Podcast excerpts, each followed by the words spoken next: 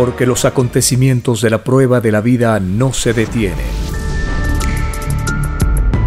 Porque todo tiene un principio, un desarrollo y un fin. Presentamos Los últimos tiempos. Una gran oportunidad para cambiar nuestros destinos y la vida. El cambio de costumbres provocará la caída del sistema de vida, de las leyes del oro. Los acontecimientos le salen al encuentro a las criaturas. Una nueva revelación, escrita por el primogénito solar, Alfa y Omega, se extiende por el mundo. Ciencia celeste, nueva moral, filosofía común justicia divina. Los últimos tiempos.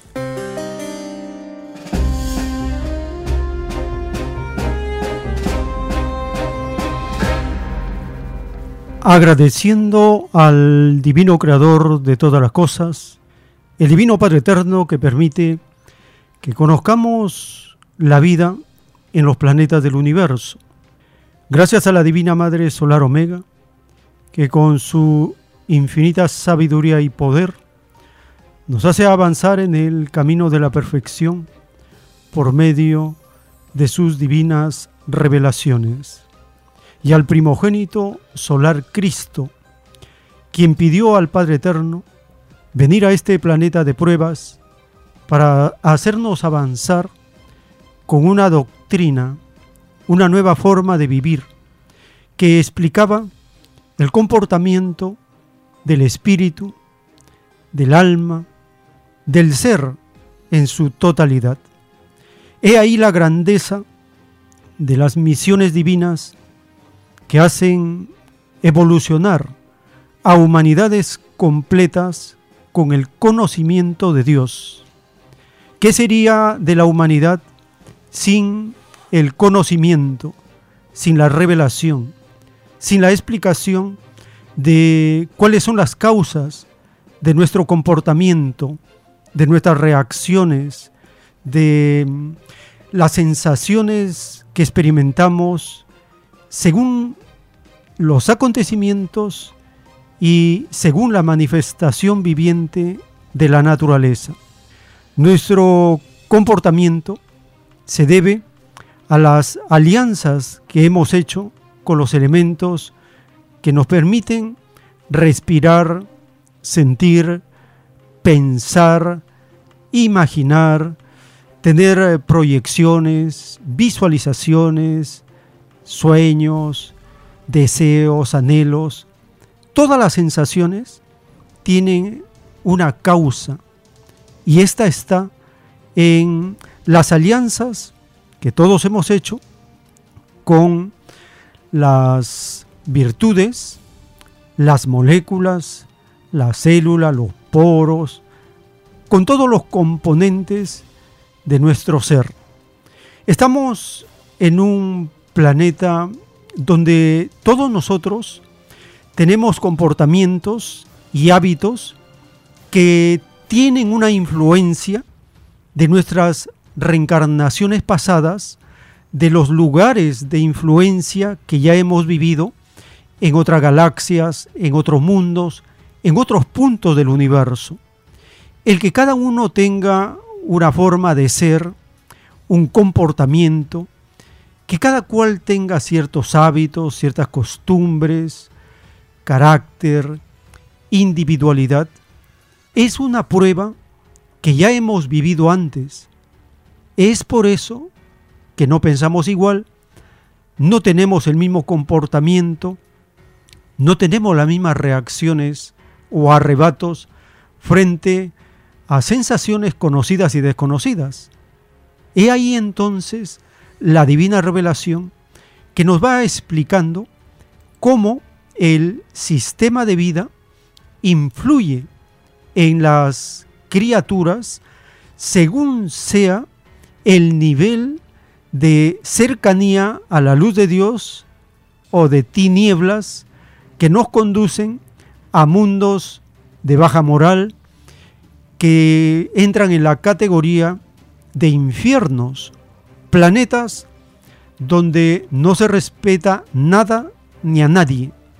Actualmente, este planeta de pruebas está convertido en una categoría de infierno y en la divina revelación el Padre Eterno dice que el Hijo de Dios vino a un infierno a salvar a criaturas que estaban condenadas a vivir en perpetua esclavitud si es que la divinidad no la liberaba con una doctrina que en nada influía en el libre albedrío de cada uno, porque Dios no obliga a nadie. Él enseña, explica, recomienda, da sabiduría por medio de doctrinas y corresponde a cada uno el esforzarse en practicarlas, en seguir esos caminos, porque son los caminos que nos conducen de retorno al reino de los cielos, a nuestro punto de origen, de donde salimos con toda la esperanza, con todo el optimismo, salimos como vencedores que veníamos a un mundo a experimentar todo tipo de dificultades, pruebas, vicisitudes, y prometimos al Padre Eterno que volveríamos triunfantes, conservando nuestra inocencia, la más elevada moral, hábitos buenos, comportamientos de la luz, es decir, prometimos más de lo que estamos cumpliendo. He ahí entonces la causa del divino juicio final anunciado a todas las criaturas en prueba de vida.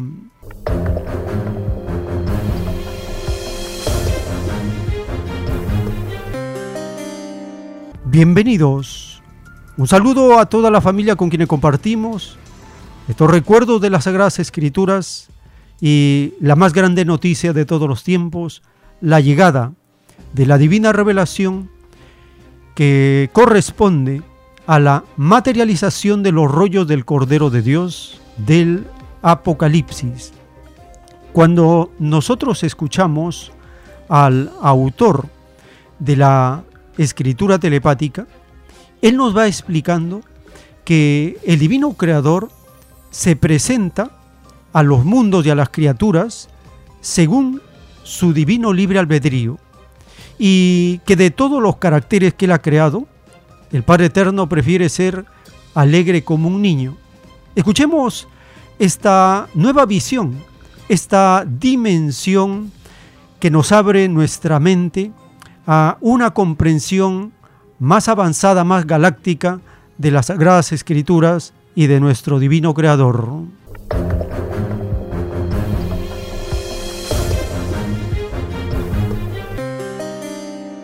Cuando se presenta el Eterno, todos tienen asegurar la vida eternamente. Él se presenta en la forma que su divino libre albedrío quiere presentarse. Se presenta el momento que él estima. A veces me habla de la nada. No lo veo, pero me habla. A veces me habla y lo veo. Y él es alegre como un niño. Dice él, habiendo creado todos los caracteres, escojo el carácter que más me agrada, hijo. Escojo la alegría. Es como quien habiendo, habiéndote, el que tiene una fábrica de grandes inventos y escoge el mejor invento que le agrada. Él escoge la alegría. Por eso dice el Padre, es más fácil que entre al reino de los cielos uno que vivió alegre como un niño durante la vida, a pesar de las pruebas duras de la vida, a que entre uno que no vivió en alegría. La más microscópica imitación a la del reino es infinitamente premiada en el reino. En el reino a las criaturas que vienen de lejanos planetas le leen la mente. Y yo veo esta escena que hay infinitas criaturas humanas de otros planetas tierras que llegan al reino. Entonces, los padres solares, por virtud de los del reino, le dicen al Eterno, Padre Jehová, como tú sabes, esa criatura vivió en eterna alegría, no se imitó a nosotros. ¿Qué es el reino? El Padre se conmueve, le hace una seña dulce y entra. Es más fácil, dice el Padre, que se interesen por uno que haya imitado al reino, a que se interesen por uno que no imitó al reino. lo miran como que va pasando, ¿no? Leen la mente. Más vale ser alegre. Y los únicos que no tienen juicio son los niños. Y no hay. La inocencia no tiene. Hasta los 12 años de edad. Los últimos tiempos.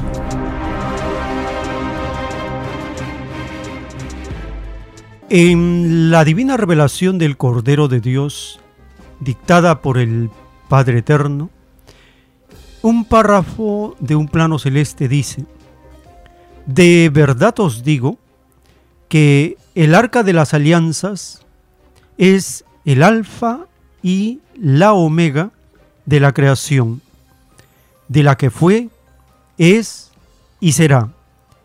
El arca de las alianzas es el principio de cada uno, el principio de todo cuanto sois, principio físico, mental, espiritual o individual.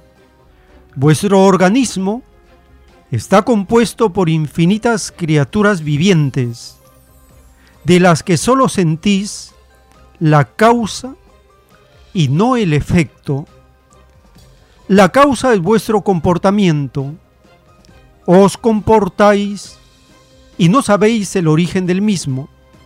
Conocéis el comportamiento exterior de estas criaturas. El interior lo comprenderéis después de la transformación llamada muerte. Estas invisibles criaturas se llaman los divinos querubines, que son líneas magnéticas que ordenan el desarrollo de toda molécula o virtud en la criatura, escrito por el primogénito solar, Alfa y Omega.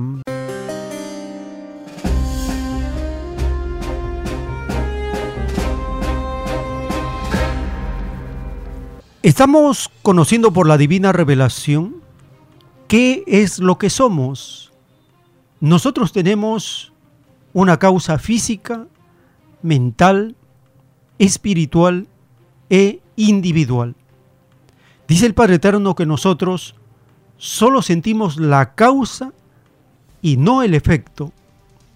La causa es nuestro comportamiento y no sabemos el origen de nuestro comportamiento. Conocemos la parte exterior, la interior la vamos a comprender en el proceso llamado muerte. Estamos por lo tanto en un planeta de pruebas donde la incertidumbre es la característica de la prueba, no saber cuál es el efecto de nuestros hechos, hábitos, conducta, comportamiento. Por ejemplo, se puede decir la verdad y uno no sabe que con esa sensación, ese acto, estamos creando planetas paraísos de la verdad, planetas de luz. Por el contrario, cuando decimos una mentira, no sabemos, ahora por revelación debemos entender que estamos creando con esa idea, con ese acto, un planeta infierno de mentira. Es por esto que la revelación cambia nuestra forma de pensar y nuestra actitud, nuestro comportamiento. Y ya las Sagradas Escrituras nos venían aconsejando por medio de proverbios sobre la vida y la conducta. Escuchemos el capítulo 16 del libro de los Proverbios, allí hay muchas recomendaciones de cómo debe ser una conducta para que nuestra vida sea de provecho y sea de beneficio para nuestra evolución espiritual.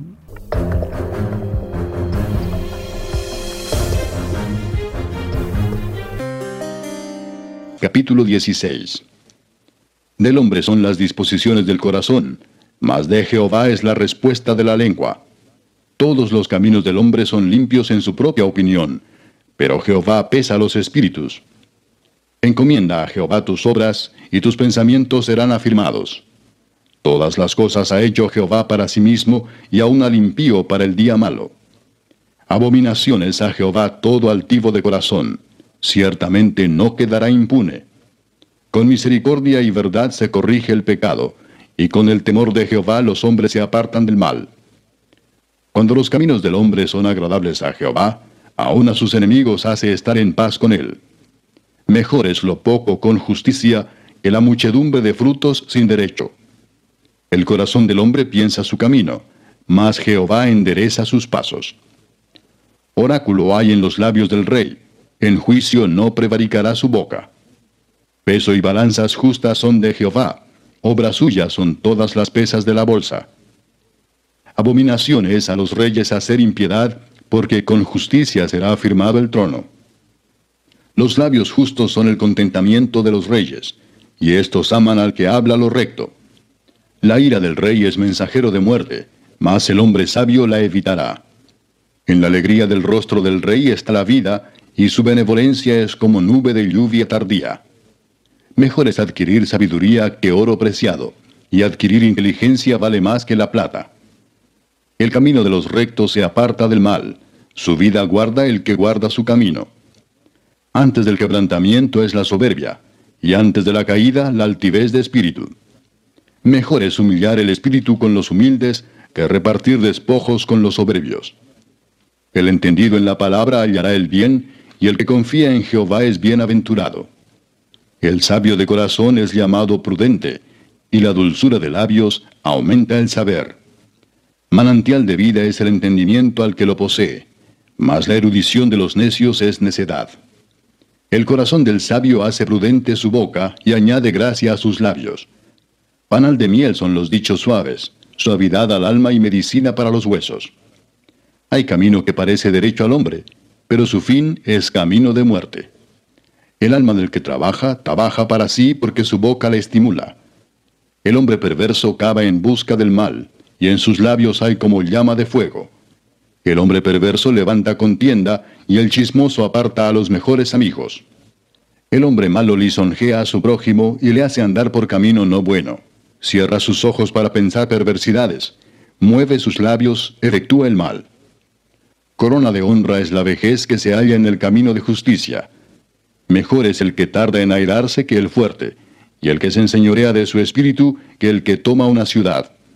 La suerte se echa en el regazo, más de Jehová es la decisión de ella. Los últimos tiempos.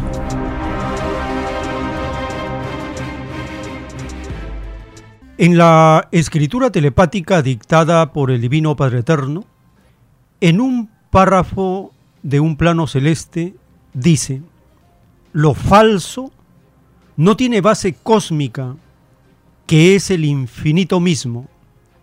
Y mientras más tiempo duró lo falso, su caída o desenmascaramiento más espectacular es, porque a mayor número de mentes engañó.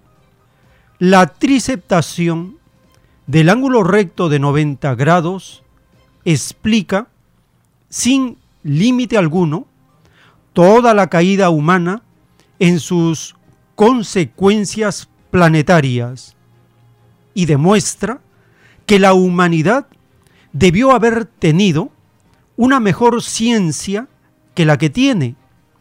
La división del planeta, que lo encabezó el llamado capitalismo, dispersó a infinitas inteligencias porque ellas no poseían oro suficiente. La ciencia por la que se encaminó la humanidad no tuvo el apoyo de las masas y al no tenerla, la cualidad y la calidad de la ciencia humana no fueron de primer orden. Cuando en determinado invento participan millones de inteligencias, tal invento logra una mayor perfección que si participaran solo unas pocas inteligencias. la ciencia, por la que se encaminó el llamado capitalismo, no representa lo supremo en ciencia. Muy al contrario, es ciencia primitiva y toda ciencia lo será si en su desarrollo no tomó en cuenta a las masas. Escrito por el primogénito solar, Alfa y Omega.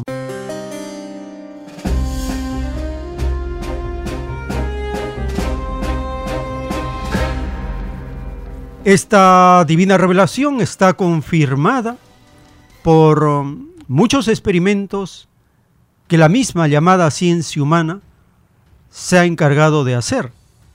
Y es que cuando participan en cualquier tipo de evento, medición, cálculo, estadística, participa más cantidad de personas, los resultados son más exactos que si participaran pocas personas. Esto se puede comprobar en las llamadas encuestas, en todos aquellos experimentos para medir los cálculos, ya sea de los llamados animales, los humanos o cualquier tipo de objetos, cuando se lleva a los cálculos, a los datos, cuando hay más participación, más exactos son sus resultados. Y el divino creador nos dice que mientras más tiempo dura lo falso, su caída o desenmascaramiento más espectacular es. ¿Qué significa? Que la caída del capitalismo será tan espectacular porque lleva miles de años de falsedad, de engaño. ¿Y por qué la ciencia del capitalismo está atrasada? Porque no han participado las masas. Las masas han sido apartadas, separadas de la ciencia, porque los acomplejados al oro y a determinados campos del saber se han acomplejado creyéndose mejores o superiores que las masas, pero ahora es el tiempo de las masas, de lo colectivo, de las multitudes, de los pueblos, de los rebaños, de las naciones. Estamos en un momento de quiebre, de transformación, y los protagonistas, como siempre, debieron haber sido las masas y ahora lo son. Compartimos en esta edición los segmentos de un documental publicado por la televisión alemana de la inteligencia de las masas. En este primer segmento nos van a hablar de cómo es que las decisiones colectivas son las decisiones más inteligentes. Y esto por observar los enjambres, allí no hay líder, todos son iguales. Y el todo suma más que las partes. ¿Cómo es que llegan a sincronizarse todos los elementos de una masa? Por una ley del universo que dice, del caos se pasa al orden, de las tinieblas a la luz, de la falsedad a la verdad, del capitalismo a lo común. Esa es la ley evolutiva, la ley común de la naturaleza. Escuchemos este primer segmento de la inteligencia de las masas.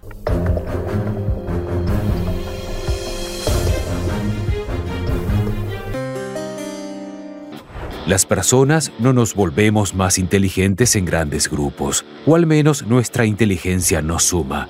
Más bien nos volvemos emocionales, fácilmente influenciables y a veces hasta violentos al contrario que los animales gregarios, que solo parecen capaces de tomar decisiones inteligentes colectivamente. ¿Qué se esconde detrás de esto? ¿Por qué los pájaros no chocan entre sí cuando cambian de dirección? ¿Cómo se les ocurren estas ideas a las hormigas? Un cardumen casi parece una especie de fluido viviente, como si tuviera voluntad propia. Si miramos con atención, encontramos patrones recurrentes, orden y periodicidad en todas partes. Creo que se puede aprender mucho del comportamiento colectivo en los sistemas naturales o de las redes naturales para consolidar sistemas estables y resistentes también en lo social. ¿De dónde obtiene sus capacidades un enjambre?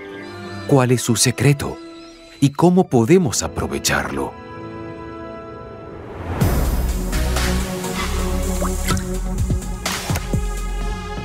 El ornitólogo británico Edmund Selous intentó averiguar cómo funciona un enjambre hace ya 100 años. Su tesis, esas maniobras rápidas, sin choques, solo pueden funcionar mediante la transmisión del pensamiento. En eso se equivocó, pero lo que sí reconoció correctamente es que el comportamiento parece una reacción en cadena acelerada. Como sea, la información en el enjambre circula muy rápidamente ¿Hay acaso un líder? Todos los individuos son iguales. No hay un director de orquesta, sino que lo que hace el enjambre es un resultado del colectivo.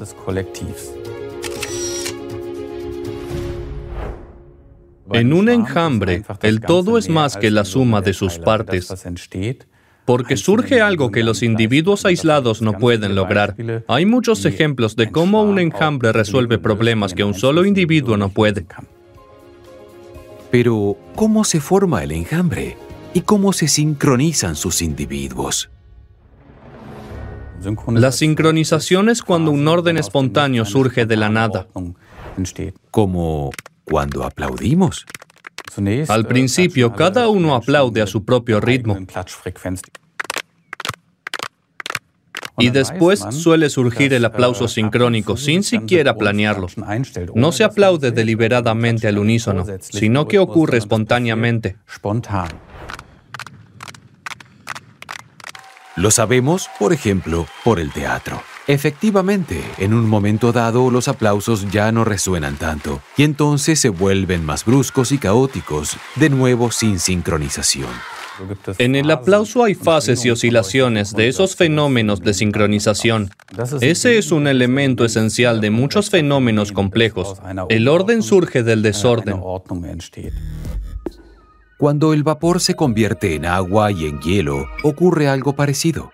En las moléculas podemos ver los mismos patrones de orden que en el enjambre. En el vapor revolotean, en el agua están más juntas y en el hielo se han ordenado. Por lo visto, existe un orden, reglas como en la física con las que un enjambre se puede poner en movimiento.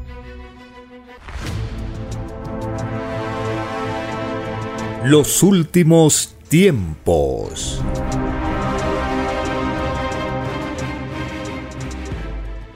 En la divina escritura del Cordero de Dios, dictada por el Creador de todas las cosas, en un plano celeste está escrito, quien violó la ley del Padre no puede esperar otra cosa. De verdad os digo que la vergüenza más grande se apoderará de vosotros quisisteis imponer moral habiendo violado la ley de Dios. ¿Qué moral podéis dar a un pueblo si ante el Creador sois inmorales, hipócritas? Vosotros sois los falsos profetas de mis escrituras, sois los anticristos, porque hacéis lo contrario a las enseñanzas del Hijo primogénito. He aquí, hijos del mundo, el punto de donde comienza la revelación del Padre, un lugar de donde salen millones de quejas de millones de mentes que piden a diario la justicia del Padre, ciertamente que la justicia del Padre debió estar ya en conocimiento de este mundo. Este atraso se debe a que la roca del egoísmo humano, llamada iglesia, no quiso dar a conocer al mundo las nuevas del Padre. Ocultó, como es su costumbre, los primeros rollos del Cordero de Dios. Los investigadores comprobarán abismantes hechos que ocurrieron en el rebaño chileno, escrito por el primogénito solar, Alfa y Omega.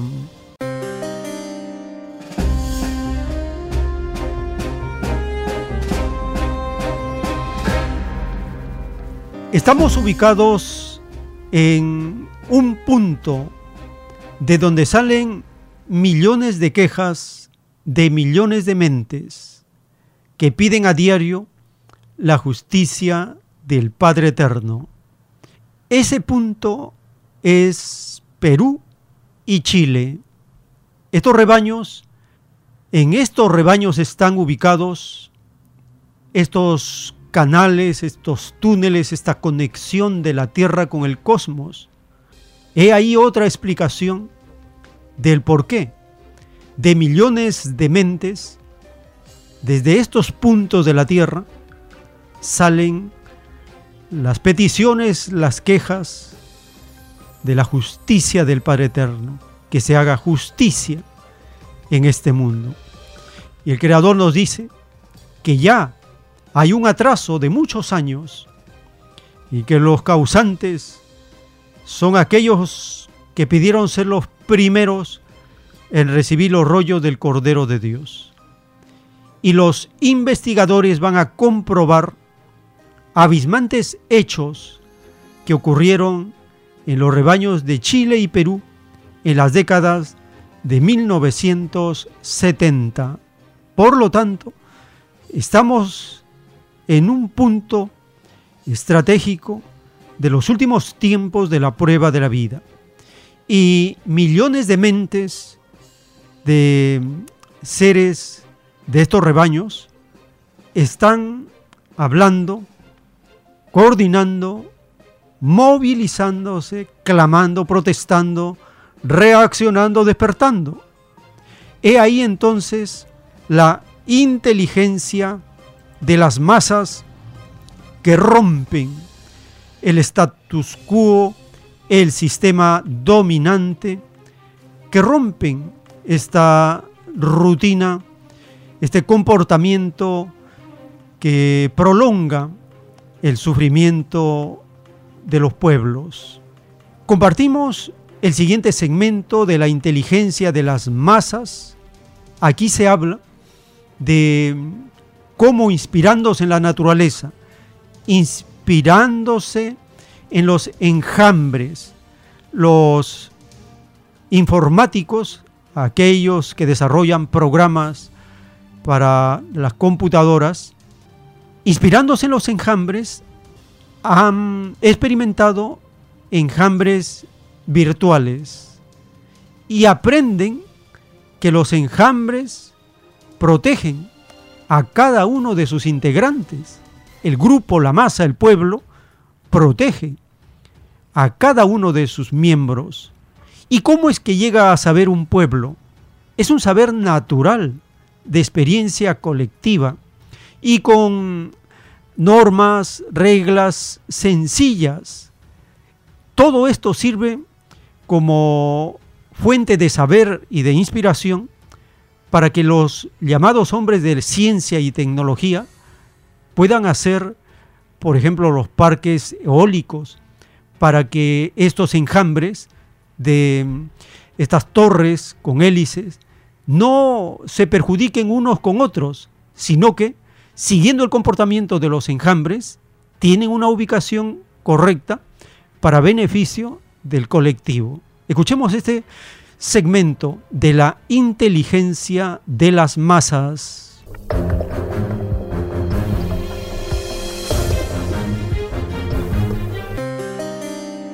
En los años 80 había un informático llamado Craig Reynolds que, como nosotros, observaba una bandada de pájaros. Él tuvo la idea de tomar a cada pájaro por separado para intentar asignarle unas reglas de comportamiento muy sencillas. Primero, quedarse juntos. El individuo se desplaza siempre hacia el centro de los otros que ve. Segundo, hacer lugar. Si un individuo se acerca demasiado, el primero intenta inmediatamente restablecer la distancia original. Tercero, orientarse. El rumbo lo indica el vecino. Con ayuda de estas sencillas reglas, Reynolds programó un software sentando así las bases del enjambre virtual. Esto inspiró sobre todo a la industria cinematográfica. Por ejemplo, en la película Parque Jurásico se animaron manadas de dinosaurios. En 1993, Parque Jurásico de Steven Spielberg marca un nuevo hito en el cine. Unas sencillas reglas programadas ponen en movimiento una manada artificial de dinosaurios que parece real. El modelo de Craig Reynolds puede representar con exactitud el comportamiento de bandadas reales, tal y como se da en la naturaleza. Cuando un ave rapaz intenta cazar en la bandada, sus posibilidades de capturar un pájaro son casi nulas las ágiles maniobras despistan al agresor. El grupo ofrece a sus individuos protección en la lucha por la supervivencia, ya sea en el aire o en el agua. Las reglas empleadas son las mismas, pero ¿cómo conoce esas reglas cada individuo del grupo? Por ejemplo, cuando reconoce un pez un cardumen y se une a él. Si hay demasiados peces, ni siquiera percibe el cardumen y sigue su rumbo. Pero cuando los puntos virtuales disminuyen, el pez nada tras ellos. Esto no pasa si hay muchos puntos, ya que entonces nada en sentido contrario. Los grandes avances en las tecnologías de rastreo y realidad virtual nos han permitido comprender por primera vez cómo la naturaleza forma los colectivos. Cuanto más nos fijamos, más sencillos parecen ser estos mecanismos de intercambio, pero son muy resistentes y eficaces. Hasta los peces robot pueden nadar en cardúmenes. Una vez que estos robots están programados como peces, se pueden averiguar más reglas sencillas. Por ejemplo, cómo deben nadar los peces para ahorrar energía en el cardumen. La regla simple es sincronizar la aleta caudal. Los peces robot así lo demostraron y los peces de verdad lo confirmaron. Pero así, no solo aprendemos sobre los peces, sino también sobre cómo construir parques eólicos.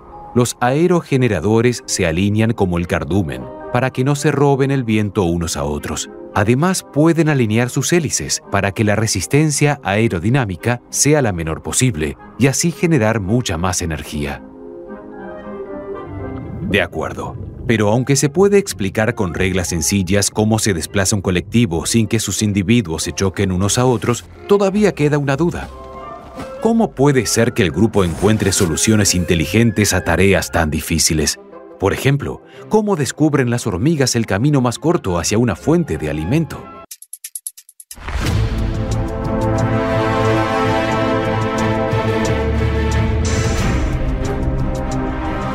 Los últimos tiempos.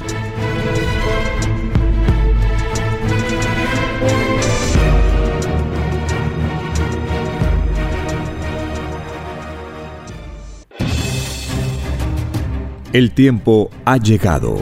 Hay momentos cuando el pueblo entra en un estado de soberanía y esto ocurre cuando el creador de la vida ordena cambiarlo todo.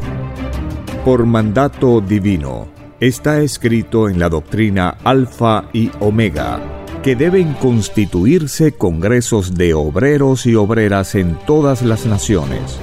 Cristo dijo en Lucas 12, verso 32, no temáis, pequeño rebaño, porque a vuestro Padre le ha placido daros el reino. Solo una unidad común, con nueva moral, dará paz al mundo. Por orden de Dios Padre, el mundo será dirigido por los trabajadores.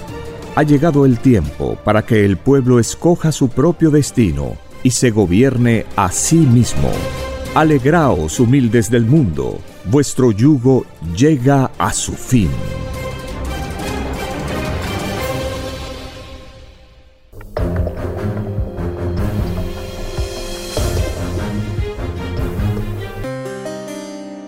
En la doctrina del juicio final, en el libro Lo que vendrá, están los títulos de los planos celestes dictados por el Creador de todas las cosas.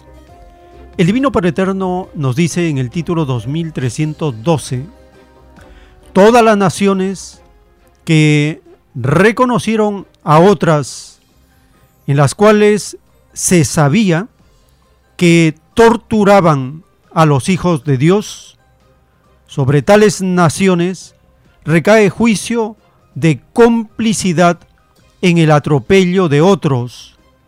Ningún miembro de tales gobiernos, ninguno de ellos volverá a entrar al reino de los cielos. Es más fácil que entren al reino de Dios los que en los lejanos planetas de pruebas defendieron a las leyes de amor del Padre, a que puedan entrar los que defendieron el atropello a los derechos humanos. Por culpa de los indiferentes a los derechos humanos, el mundo tendrá que vivir pavorosos sismos en el llorar y crujir de dientes. Los indiferentes al dolor de los demás provocarán la divina ira de Jehová escrito por el primogénito solar, Alfa y Omega.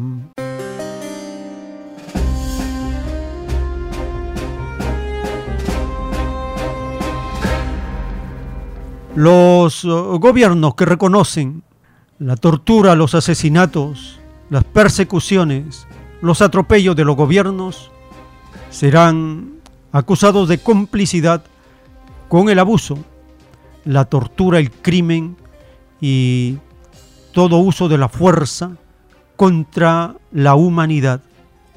Es el caso de representantes de los gobiernos de las naciones de Europa.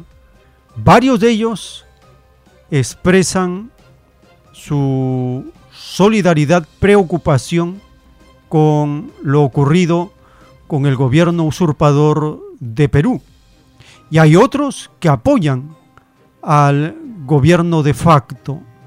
Escuchemos este segmento de la participación de los representantes de la llamada Unión Europea que mencionan los sucesos ocurridos en los últimos meses en el rebaño de Perú.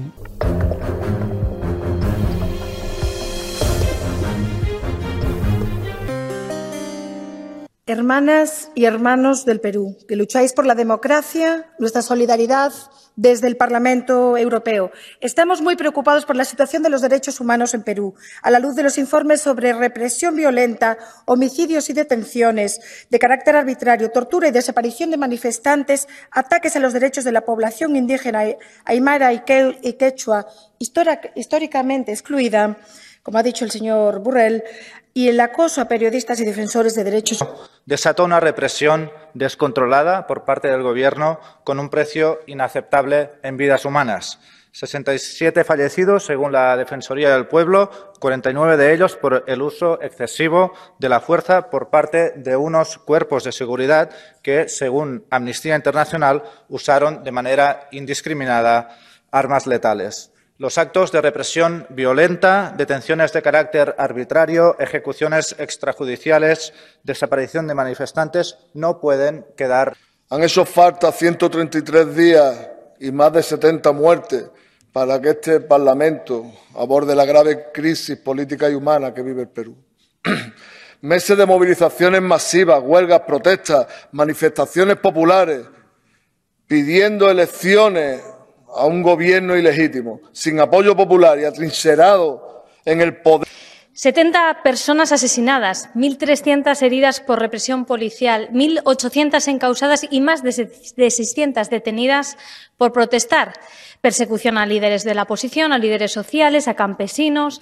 Un expresidente elegido en las urnas encarcelado sin ninguna garantía legal. Este es el saldo del terror y este es el saldo del régimen hoy de Dina Boluarte. Y lo decimos alto y claro, ningún gobierno que se sostiene sobre la base de la violencia puede decirse democrático. Hoy, desde el Parlamento Europeo, enviamos nuestra solidaridad al pueblo peruano, que pide el adelanto electoral y el referéndum constitucional. España ha suspendido el suministro de armas a Perú, algo que debe extenderse al resto de Europa para frenar la intolerable represión. ¿Quieren profundizar las relaciones con América Latina? Empiecen por escuchar el clamor popular y defender los derechos fundamentales de sus ciudadanos. Europa debe exigir el fin de la violencia contra el pueblo peruano y apoyar sus anhelos de democracia. Los últimos tiempos.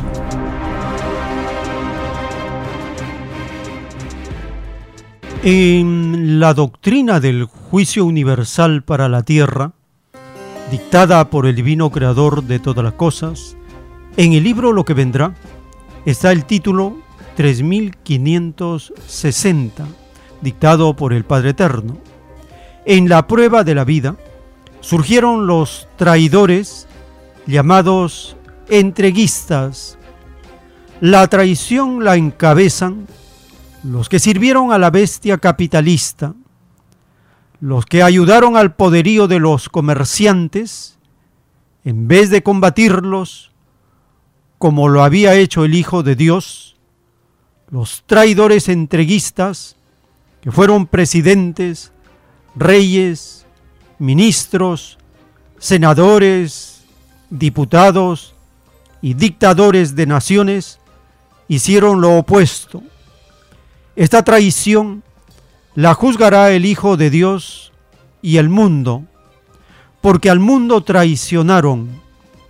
Cada ciudadano del mundo se constituirá en juez en el llorar y crujir de dientes. El que recibió daño en la prueba de la vida es juez en el divino juicio de Dios escrito por el primogénito solar, Alfa y Omega.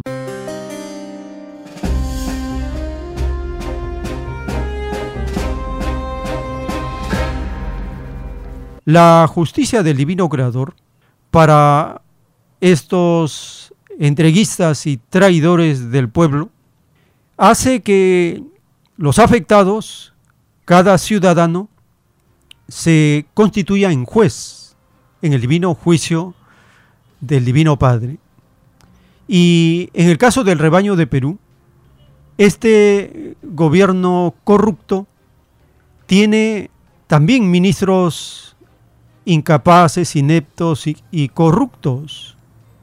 Es el caso del extraño y desconocido ministro de Educación, un abominable representante de la derecha que habla por la escasa mentalidad que tiene, habla abominaciones y barbaridades. Escuchemos un segmento del documento publicado en Epicentro TV comentando uno de los exabruptos de este desconocido llamado ministro de Educación.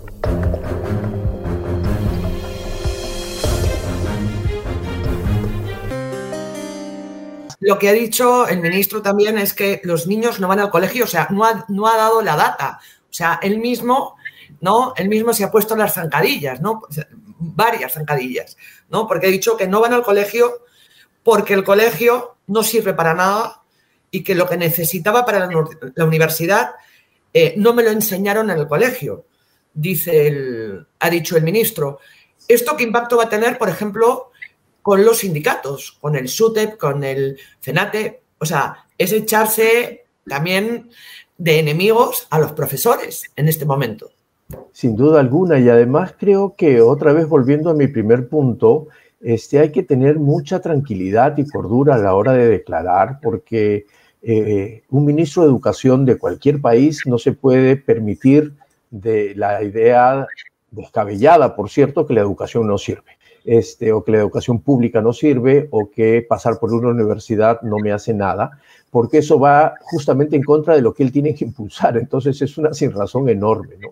Y efectivamente ya los sindicatos están, eh, los dos, eh, yendo en contra de las declaraciones del ministro y de las posiciones del ministro. Ojalá no se organice una huelga, porque una huelga de los dos sindicatos sí pondría en jaque al sistema educativo que ya ha venido golpeado después de dos años de pandemia y un año y medio con muy poca planificación. También hay un punto, hemos publicado en Epicentro eh, un, un eh, reporte, un reportaje de Alejandra García sobre en la conformación del Consejo de Educación, porque todos recordamos que cuando empezaron las protestas, cuando hubo todo este debate alrededor del uso excesivo de la fuerza, pues hubo un pronunciamiento del Consejo Asesor y entonces lo que hicieron fue que les cortaron la cabeza y replantearon y quienes han entrado pues son cercanos a esa postura del ministro de la contrarreforma, la llamada contrarreforma, el golpe que le dieron al espinazo de la SUNEDU. ¿Cómo ve esa conformación de ese consejo asesor, de este consejo consultivo de educación, parece ser más un club de amigos del, ministro para eh, apoyar sus posturas? Este, a ver, es una demostración, como ya le dije, es una expresión de la vocación poco democrática que hay en general en el Ejecutivo y particularmente en el sector. No hay ninguna razón técnica para haber cambiado de manera abrupta el Consejo y más bien puesto un Consejo que no tiene mucha pluralidad, ¿no es cierto? Hay varios de los consejeros y las consejeras que están actualmente allí que son, han sido abiertamente eh, defensores, por ejemplo, de la contrarreforma universitaria y que ahora este, están acompañando las decisiones que el Ejecutivo tiene. Entonces, solo les conto una anécdota muy pequeña. Yo fui durante cinco o seis años, eh, un poco menos, cinco años, consejero en el Consejo Nacional de Educación y no, me sentaba en el pleno. A la derecha mía había un conocidísimo ex dirigente del SUTEP, fundador del SUTEP, y a la izquierda mía estaba sentado uno de los principales promotores de cadenas de escuelas privadas en el país, de escuelas privadas serias en el país. Y podíamos sentarnos a, conversar. Y más de una vez le dijimos a varios ministros este, que estábamos en contra de lo que tenían que hacer. Los últimos tiempos.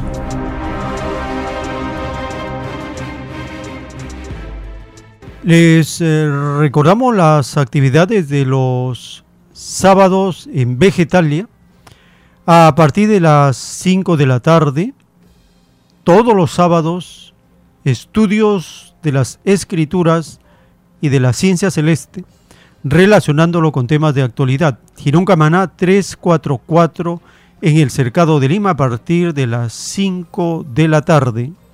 Solicite su volante y el folleto titulado ¿Y por qué no gobiernan los trabajadores? Y en el distrito del Lince, en Avenida César Canevaro, 469, en el restaurante vegetariano Fuente Natural, igualmente, solicite sus volantes y el folleto titulado ¿Y por qué no gobiernan los trabajadores?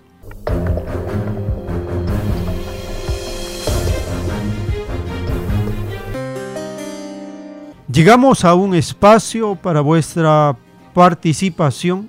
Estamos recibiendo sus mensajes en texto y audio para estar eh, haciendo la actualización de datos y notas que van ocurriendo durante la semana. Porque mm, lo sucedido en el Perú, el proceso que está en curso, es un proceso del despertar de las masas y las masas con su inteligencia saben en qué momento desplegarse y en qué momento hacer un pequeño repliegue para continuar con mayor intensidad la segunda etapa, porque esta transformación es por etapas, por momentos, y la inteligencia de las masas se pone a prueba porque así se toman las determinaciones, los acuerdos que son los más correctos para el momento que se está viviendo. Teléfonos en cabina 471-1898, 681-1152. Tenemos una comunicación. Aló, su nombre, ¿de dónde se comunica? Yo, hermano Joel Alberto Controlilla del Agustino. Adelante, hermano, le escuchamos. Hermano Joel, grande, hermano, grande, grande. Su medio de información, hermano. Ha pegado, usted sabrá ya de que en Puno han despreciado a, esa, eh, a esos símbolos que, que, nos han venido este, difundiendo, estos bastardos que los han impuesto, ¿no? Los ingleses.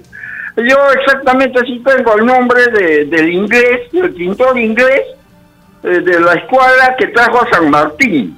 Gracias. Gracias, hermano, por su participación. Así terminamos este segmento. Les estamos muy agradecidos por estar acompañándonos y les invitamos a seguir en la siguiente hora porque tenemos más audio, más información para compartir. Por la gracia del Divino Padre Eterno, vamos a continuar.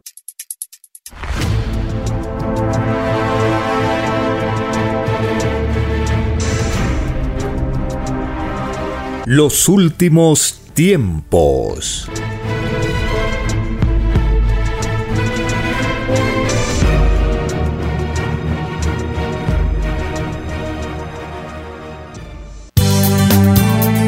Es Radio Cielo. Una nueva era de la radio en el Perú. Programación de avanzada para todos. Es Radio Cielo el mejor anhelo de tu vida es Radio Cielo, sembrando amor Es Radio Cielo. Ahora, tu radio favorita, Cielo, llega a todo el mundo. Visítanos e interactúa con todos tus conductores de la variedad de programas que ofrece tu radio Cielo. Radio Cielo en la red. Ingresa a la www.radiocielo.com.pe y desde tu teléfono móvil, interactúa con nosotros. Radio Cielo, a la vanguardia de la tecnología. tecnología. Cielo.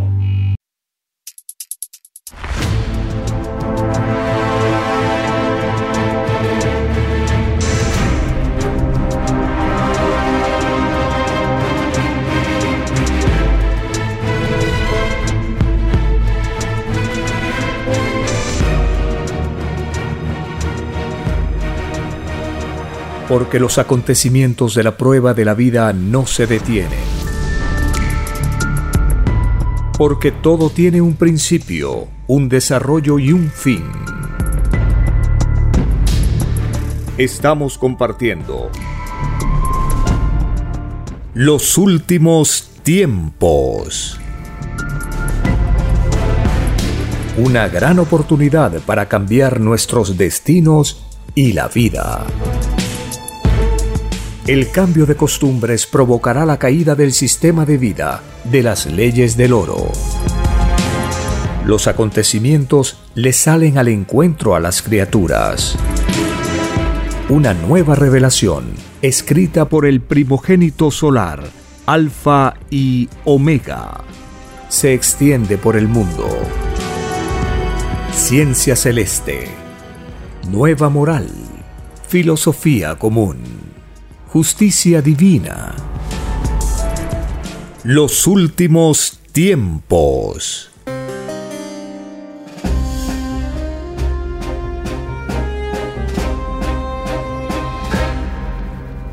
Gracias al Divino Creador de todas las cosas, quien nos enseña derecho y justicia por medio de sus sagradas escrituras y mandamientos. Gracias a nuestra Divina Madre Solar Omega, quien se manifiesta a los planetas de prueba para mm, aprender justicia y aprender virtud. Gracias al primogénito solar Cristo, el Hijo de Dios, que al presentarse al mundo dirá, yo no he venido a perturbar al mundo, yo he venido a juzgar al mundo, porque así fue anunciado por siglos y siglos en las sagradas escrituras. Y el juicio de Dios, por medio de Cristo, lo hará sin salirse en lo más mínimo de los mandamientos y las sagradas escrituras. Es la vara para la justicia divina. Nosotros, al escuchar los cassettes con la voz del autor de la doctrina del Cordero de Dios, allí vamos aprendiendo cómo él conversa telepáticamente con el Padre Eterno y la revelación que recibe la comparte. En este segmento del audio que compartimos, el autor de la escritura telepática nos habla del juicio de Dios, del juicio final. Escuchemos al autor de la primera escritura telepática del planeta.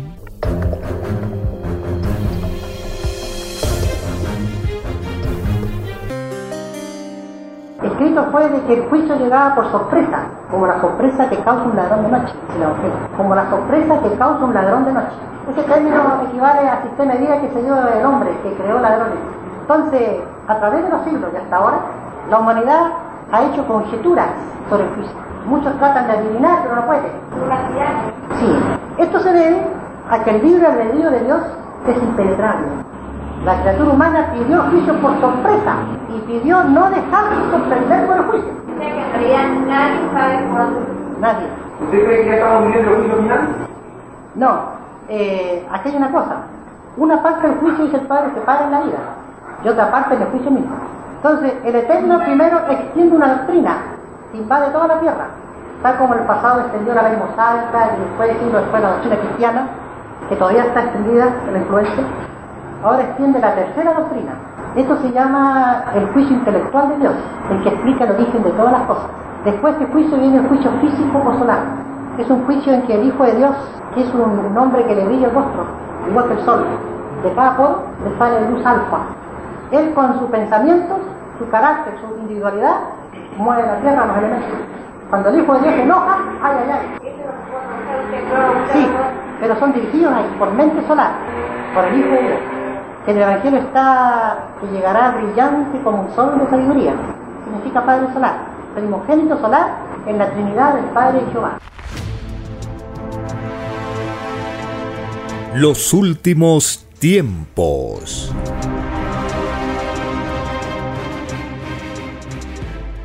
En la doctrina del Cordero de Dios, dictada por el Divino Padre Eterno, en un plano celeste está escrito, por muchos siglos que tenga vuestra tierra, ella no es más que un suspiro frente a la eternidad.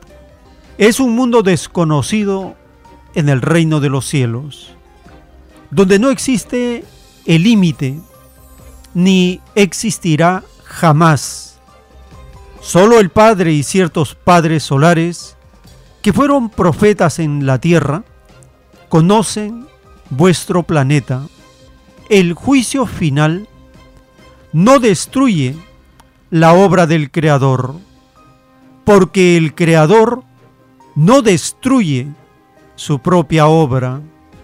El ideal para el Eterno sería que no hubiese jamás juicio alguno. El mal comportamiento y la inmoralidad de sus hijos hace realidad los juicios finales. Si los hombres se hubiesen guiado por los divinos mandamientos en sus impulsos individuales, os aseguro que vuestro planeta desconocería el juicio porque no sería necesario. Escrito por el primogénito solar, Alfa y Omega.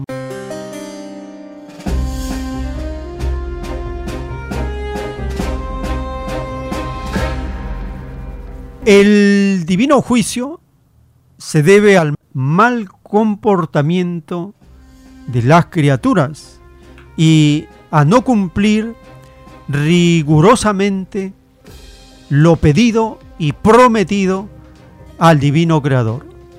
Y para no caer en estas desobediencias, las Sagradas Escrituras nos aconsejan, nos orientan, nos dan a elegir el camino de la luz, pero el libre albedrío es el que debe escoger. El Divino Padre Eterno no obliga, no ruega, no impone nada a nadie, porque es infinito, no tiene complejo de imponer nada. Sencillamente, da la oportunidad, concede, aconseja, enseña, explica, orienta y la criatura elige. Cuando leemos el capítulo 17 del libro de los Proverbios, allí nos va hablando de lo mejor para tener una vida de luz, de virtud y que nuestra conducta sea del agrado del Divino Padre y que en el juicio de Dios nos vaya de la mejor manera. Escuchemos el capítulo 17 del libro de los Proverbios.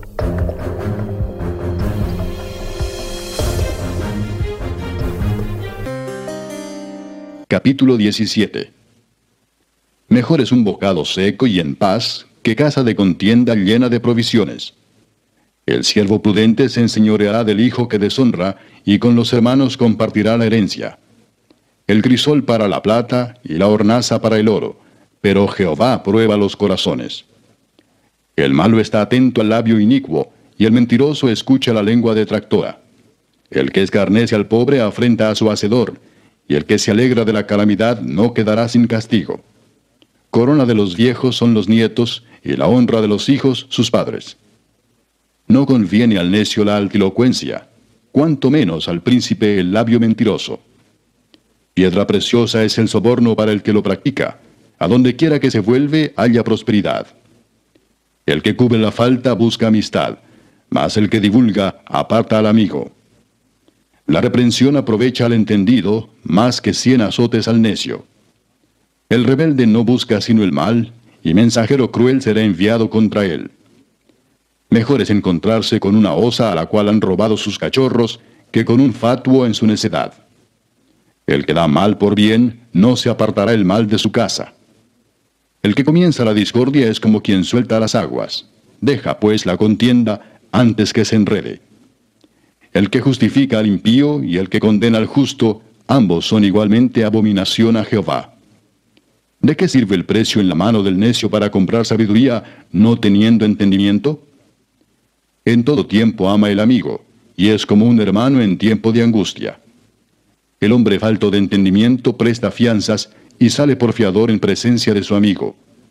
El que ama la disputa, ama la transgresión, y el que abre demasiado la puerta busca su ruina. El perverso de corazón nunca hallará el bien, y el que revuelve con su lengua caerá en el mal. El que engendra al insensato para su tristeza lo engendra, y el padre del necio no se alegrará. El corazón alegre constituye buen remedio, mas el espíritu triste seca los huesos. El impío toma soborno del seno para pervertir las sendas de la justicia.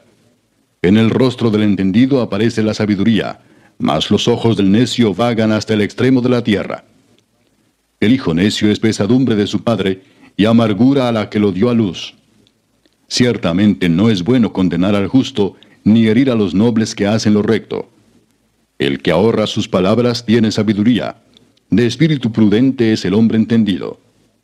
Aun el necio cuando calla es contado por sabio. El que cierra sus labios es entendido. Los últimos tiempos.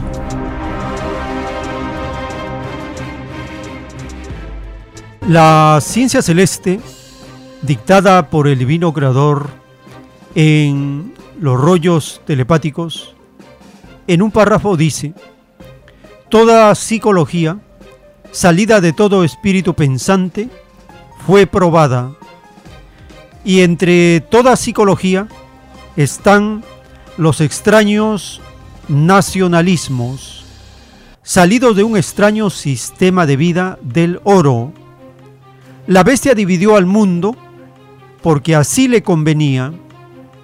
La unidad nunca le agradó, porque la unidad del mundo la habría descartado como sistema de vida. Toda forma de unidad espanta a la bestia. La bestia prefiere la desunión, porque en un mundo unido no puede comerciar con las armas. Es por eso que la bestia jamás se hace representar en las conferencias de paz mundiales. La bestia trata siempre de aplastar todo movimiento de unidad en este mundo. A la bestia no le interesa el cómo se llame el movimiento de unidad que sale de millones de mentes. No le importa la grandeza de la unidad del mundo. Lo único que le interesa a la bestia es que no se toquen sus intereses. Escrito por el primogénito solar, Alfa y Omega.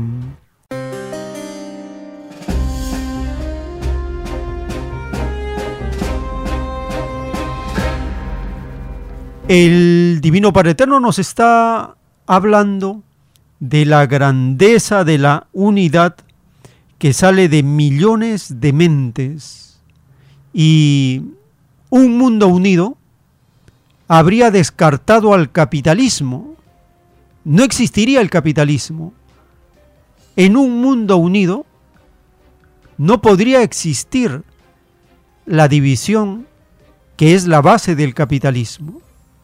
Si el mundo se une, el capitalismo desaparece. Solo existe el capitalismo por la división del planeta. Y esta división se extiende por todas partes. Pueblo unido jamás será vencido. Esa es una verdad histórica, cósmica, galáctica, porque el concepto pueblo significa justicia en el reino de los cielos. El movimiento de unidad que sale de millones de mentes demuestra la grandeza de la inteligencia de las masas. Y esta unidad espanta al capitalismo, espanta a los gobiernos corruptos, espanta a los demonios.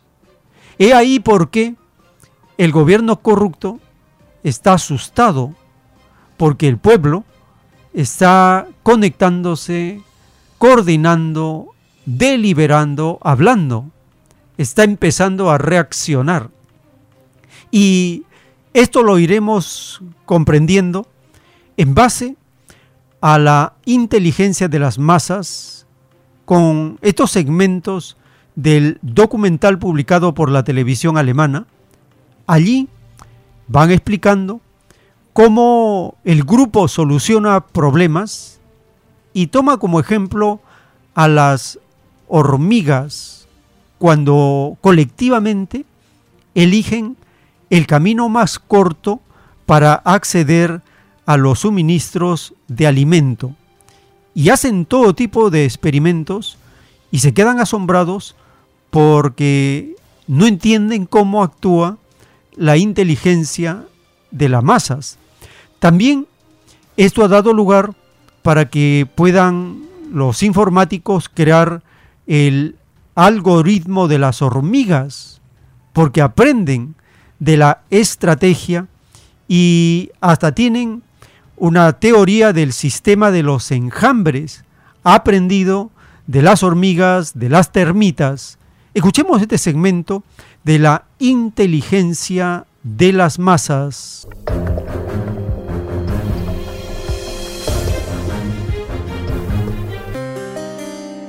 ¿Cómo puede ser que el grupo encuentre soluciones inteligentes a tareas tan difíciles? Por ejemplo, ¿cómo descubren las hormigas el camino más corto hacia una fuente de alimento?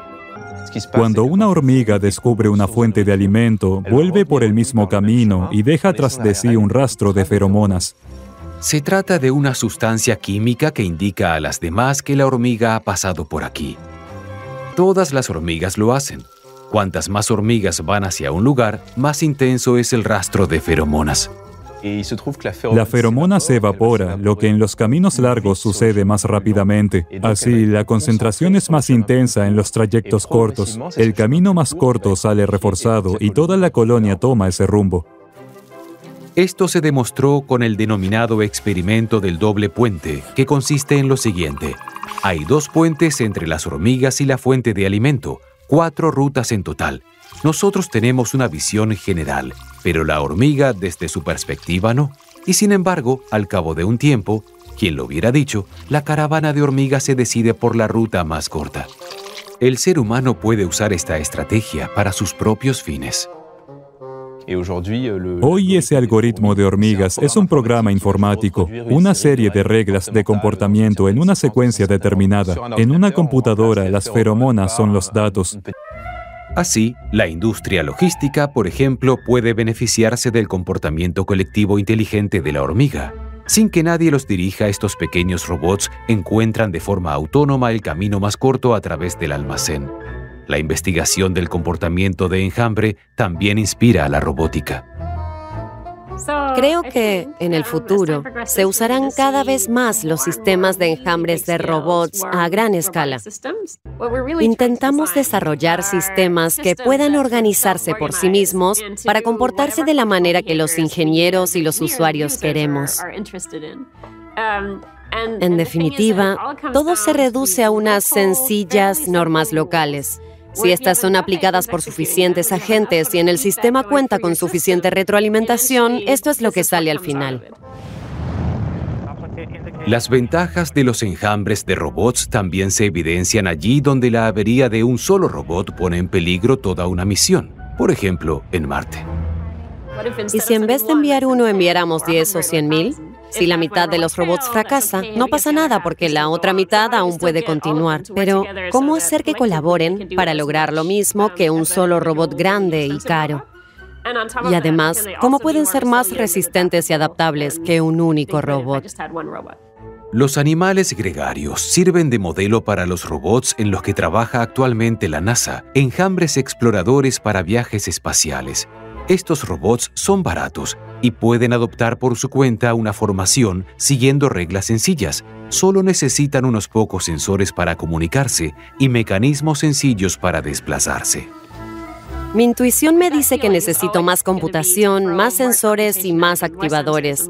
Mi primer instinto es hacerlo complicado, pero lo realmente difícil es cómo podemos desarrollar un sistema mucho más sencillo que cumpla las mismas tareas. Por ejemplo, cuando se trata de construir.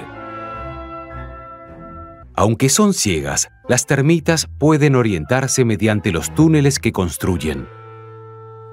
Como las hormigas, marcan sus caminos con olores. También en este caso bastan unas pocas pero ineludibles reglas para que las termitas construyan esas torres. Siendo sinceros, estas se parecen bastante a los edificios que construimos las personas, solo que con muchas más reglas y esfuerzo. ¿Podemos aprender algo de las termitas? Estos robots se programaron para seguir las reglas de las termitas, solo que, en vez de tierra, apilan bloques. Los últimos tiempos.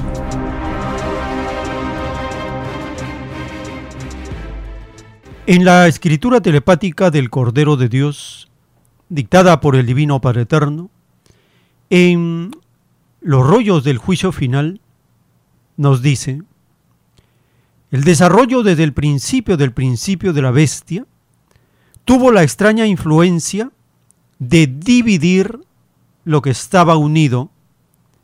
El advenimiento de la bestia en la dimensión humana provoca en el núcleo del amor una vibración que trae consigo la extraña psicología de sentirse desigual. Empieza a nacer el hastío en la sencillez. Principia el fin del fin, es decir, el fin hecho espacio, tiempo y filosofía. Principia el fin en sentido inverso y lo inverso se vuelve realidad en extrañas leyes. El destino de la bestia se hace causa en una dimensión desconocida, porque ni los elementos conocen a la bestia, porque nadie hizo alianza galáctica con ella. La bestia se ilusiona, cree que su poder es único. La desilusión no tardará en llegar.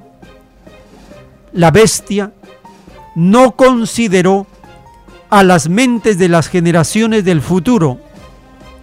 En esto le falló la astucia a la bestia, porque lo que jamás supo la bestia estaba en millones de mentes.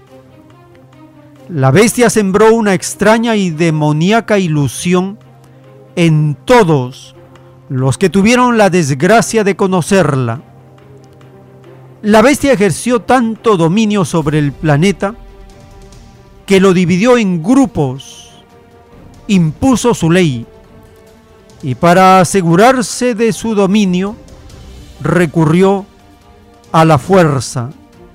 La presencia de este extraño árbol de las tinieblas demuestra la cobardía de la bestia, porque el que hizo uso de la fuerza en la prueba de la vida es llamado cobarde en el reino de los cielos, escrito por el primogénito solar, Alfa y Omega.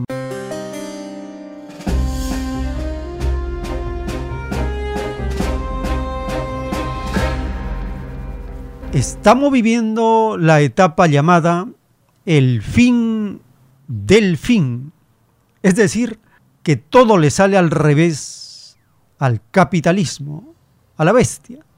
Por ejemplo, dice el Padre Eterno, que están ilusionados, creen que su poder es único. El divino creador dice, la desilusión no tardará en llegar. ¿Por qué? Porque la bestia, el capitalismo, no está considerando a las mentes de las generaciones del futuro. En esto le falló la astucia a la bestia, porque lo que jamás supo la bestia, el capitalismo, estaba en millones de mentes. He ahí el poder filosófico de las masas.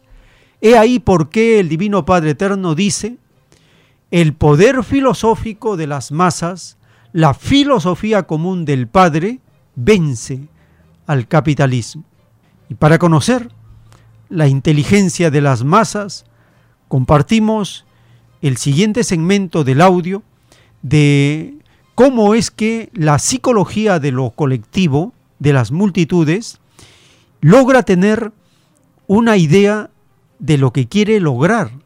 Y ponen como ejemplo a las termitas, cómo siendo ciegas las termitas, pueden hacer grandes construcciones que son comparables a los edificios realizados por los humanos. Y es que esta tecnología de los enjambres permite también hacer experimentos con enjambres de drones. Y ahí la bestia entra a tallar porque es capaz y hace experimentos de hacer armas autónomas. ¿Y qué pasa si estos enjambres se descontrolan? Y como la bestia no puede controlar todo, entonces todo se va contra ellos, contra el capitalismo. Escuchemos este segmento del documental La inteligencia de las masas.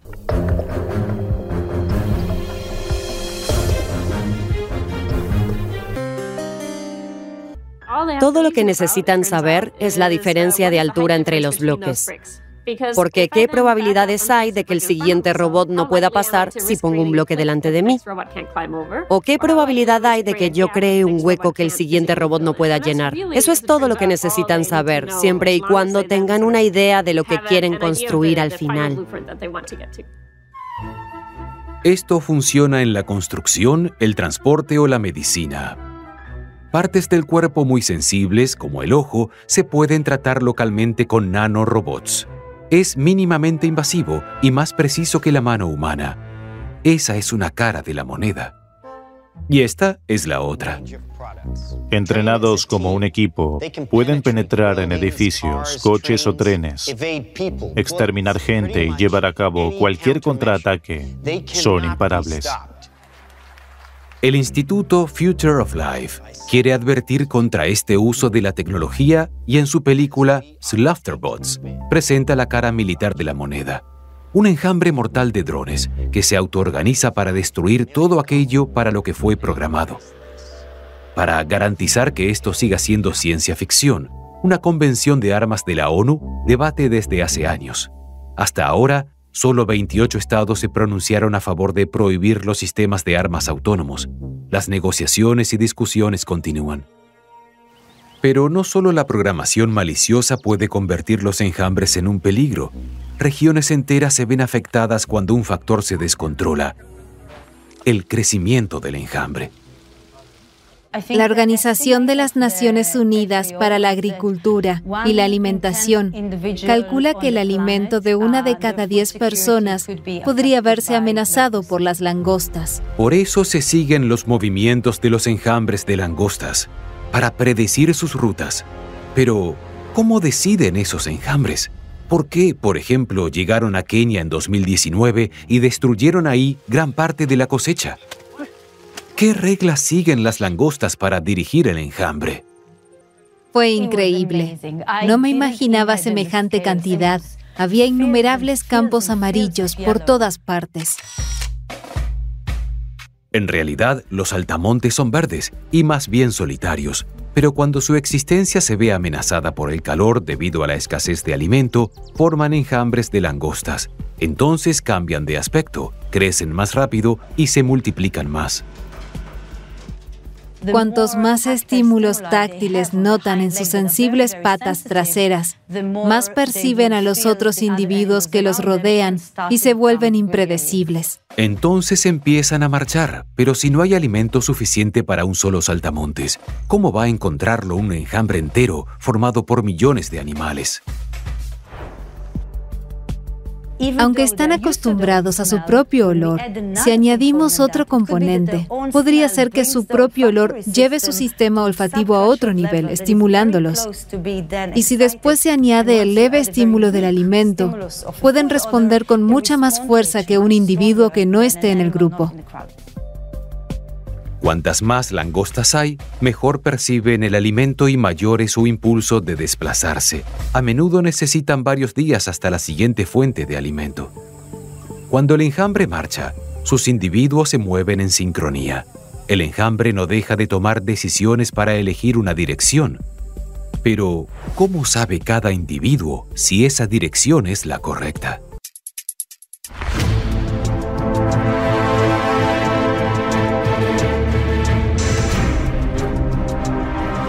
Los últimos tiempos.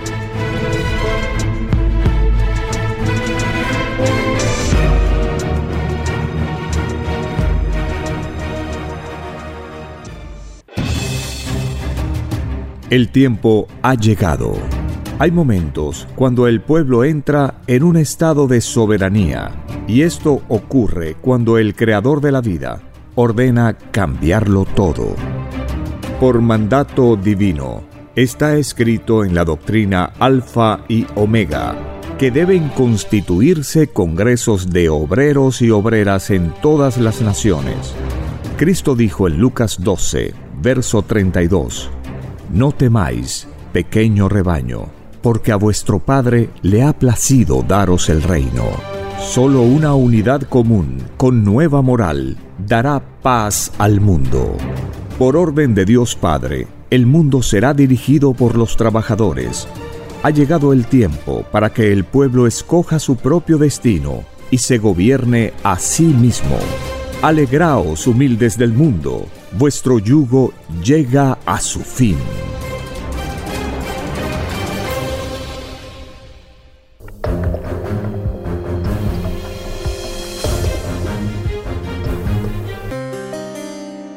En la doctrina del juicio final, en el libro Lo que vendrá, están los títulos de los planos celestes de la escritura telepática dictada por el Padre Eterno.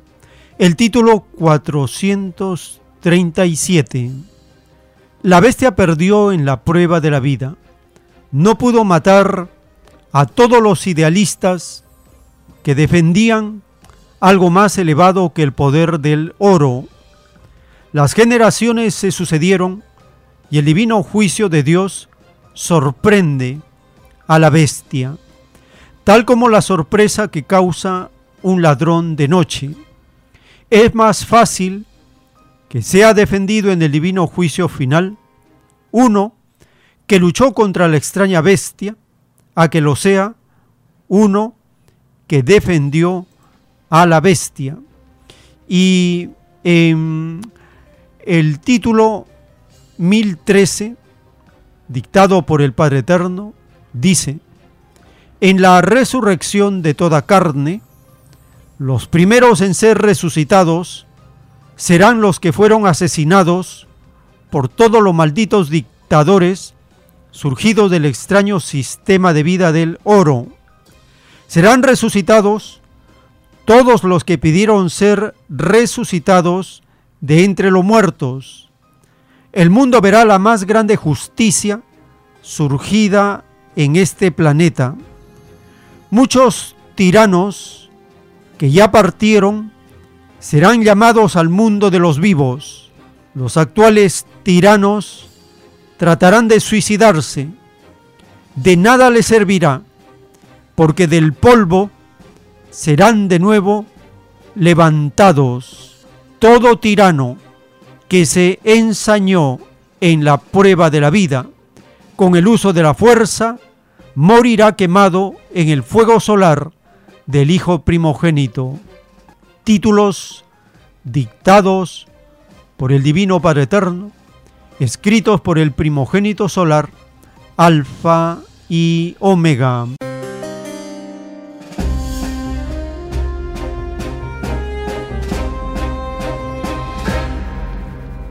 Es el juicio para los causantes de los asesinatos ocurridos en la prueba de la vida contra todos y también contra los que defienden ideales que son más elevados que el poder del oro de los capitalistas, de los religiosos y de los militares.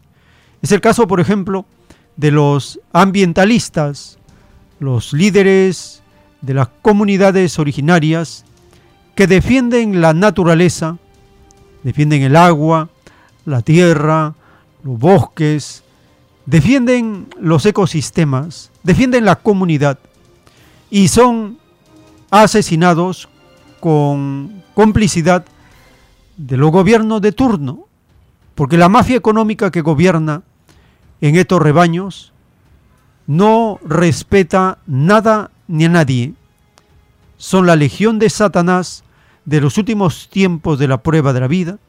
Es por eso que el Apocalipsis dice, ay de los moradores de la tierra, porque el diablo Satanás ha descendido con gran furia, sabiendo que le queda poco tiempo. He ahí entonces la explicación de los muchísimos asesinatos a los líderes, dirigentes, representantes de las comunidades de los pueblos originarios.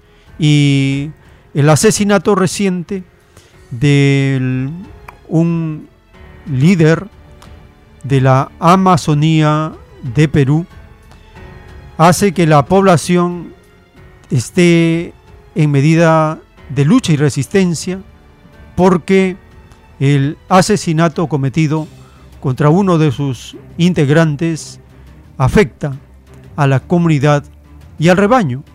Y a pesar que se pide a las extrañas autoridades protección, ellos son indolentes, indiferentes y cómplices con estos asesinatos. Escuchemos la nota publicada por AFP. Allí informan de la resistencia de las comunidades de los pueblos originarios de la Amazonía por el asesinato de uno de sus dirigentes.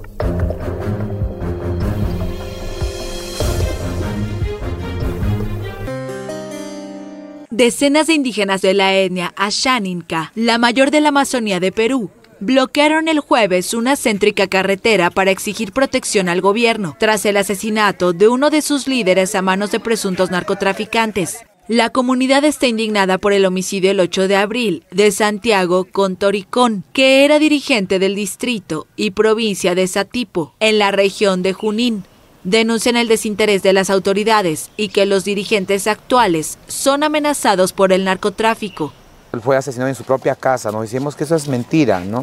Pero después leímos la realidad que vinieron los delincuentes, eh, son narcotraficantes, es una venganza porque luchaba siempre contra ellos, luchaba siempre la pacificación. Los manifestantes ocupan varios tramos de la ruta de acceso a Puerto Copa, una localidad de Río Tambo, dentro del valle conformado por los ríos Apurímac, N y Mántaro, la mayor zona cocalera de Perú. De la nación oceánica ha habido ya tres asesinados de las mismas autoridades y este es la, la cuarta, el cuarto dirigente. Por eso es que ahora, ¿qué vamos a hacer? No vamos a estar esperando. Los Ashaninkas exigen la presencia de algún ministro para levantar el bloqueo. Nos sentimos afectados por este paro de los nativos. Acá ya son más de 15 días que estamos varados. Hay productos que están malorando. Santiago Contoricón fue atacado a balazos por un sicario en la puerta de su casa, en Puerto Ocopa, era reconocido por haber liderado en la década de 1990 la resistencia de su pueblo a Sendero Luminoso, que asesinó a más de 400 ashaninkas. La Defensoría del Pueblo exhortó hace una semana al gobierno a escuchar las demandas ante las amenazas que penden sobre los dirigentes nativos.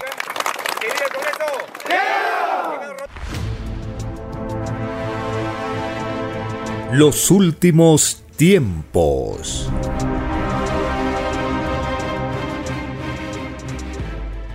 En los planos celestes dictados por el Divino Padre Eterno está escrito este párrafo.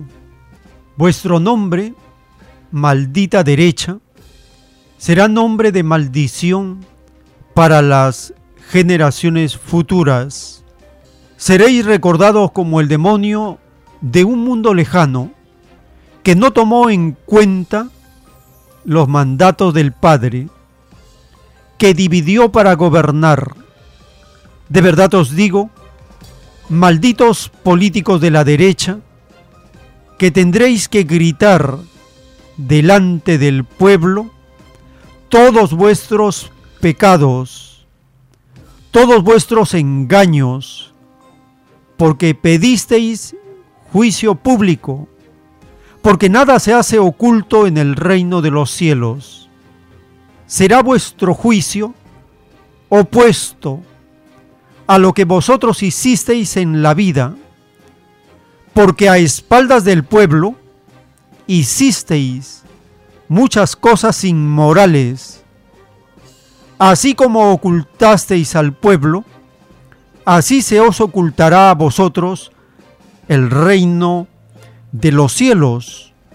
Con la misma vara con que juzgasteis al pueblo, así seréis juzgados. Juicio de hipócritas y de renegados del Creador es lo que tendréis. Nadie os tenderá una mano, y todos los que se enriquecieron a costillas del pueblo quedarán en la más espantosa pobreza os toca ahora vivir y sentir lo que hicisteis vivir y sentir a otros, porque por vosotros, demonios del engaño, se perpetuó en este mundo la pobreza. Nunca dejasteis que mis humildes se unificaran, porque vuestras ambiciones os pusieron ciegos, tan ciegos que no respetasteis ni vuestras propias leyes. He aquí la degeneración del concepto de la libertad. La convertisteis en libertinaje. De verdad os digo, demonios del libertinaje, que la libertad viviente os acusará en el reino de los cielos. Os acusará del desprestigio que hicisteis de ella. Solo la libertad salida de las escrituras es la que queda, y no el libertinaje salido de demonios. De verdad os digo que tendréis que vivir ocultos, porque seréis despreciados por la actual generación. El mundo presenciará el poder y la gloria de mi Hijo primogénito. Espantados quedaréis de su divina presencia, porque tenéis la conciencia llena de pecados. Huiréis del que os leerá la mente, porque en todo instante seréis avergonzados. Escrito fue, todo humilde será ensalzado y todo grande despreciado. Ciertamente que el mundo que se inicia no es vuestro mundo, porque será un mundo que no tendrá vuestra corrupción, vuestra inmoralidad. Será un mundo que respetará lo del Padre por sobre todas las cosas escrito por el primogénito solar, Alfa y Omega.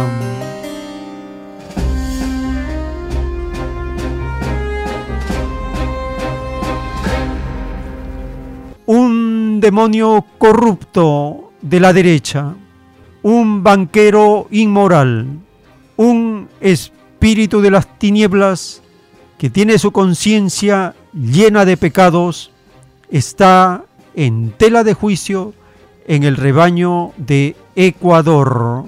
Allí, el corrupto gobernante de la derecha, que destila inmoralidad como toda la corrupta derecha, está amenazando con disolver el Parlamento del rebaño de Ecuador ante una posible destitución por el juicio por corrupción que le siguen a este demonio. Escuchemos esta nota publicada por Hispan TV.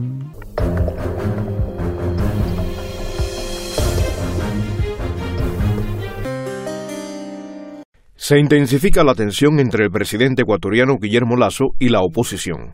El mandatario amenazó con aplicar la llamada muerte cruzada, que implica disolver el Congreso y convocar a elecciones anticipadas si no reúne suficiente apoyo en la Asamblea Nacional antes de una posible destitución para la cual hay luz verde desde la dirección del Parlamento.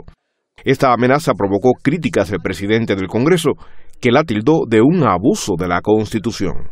A ver, jurídicamente hablando, si es que el señor presidente de la República cree que existen eh, a su discreción eh, los eh, justificativos para aplicar la disolución de la Asamblea, denominada comúnmente muerte cruzada, ¿por qué no lo ha hecho hace seis meses o hace un año porque se refiere a la famosa ley de inversiones?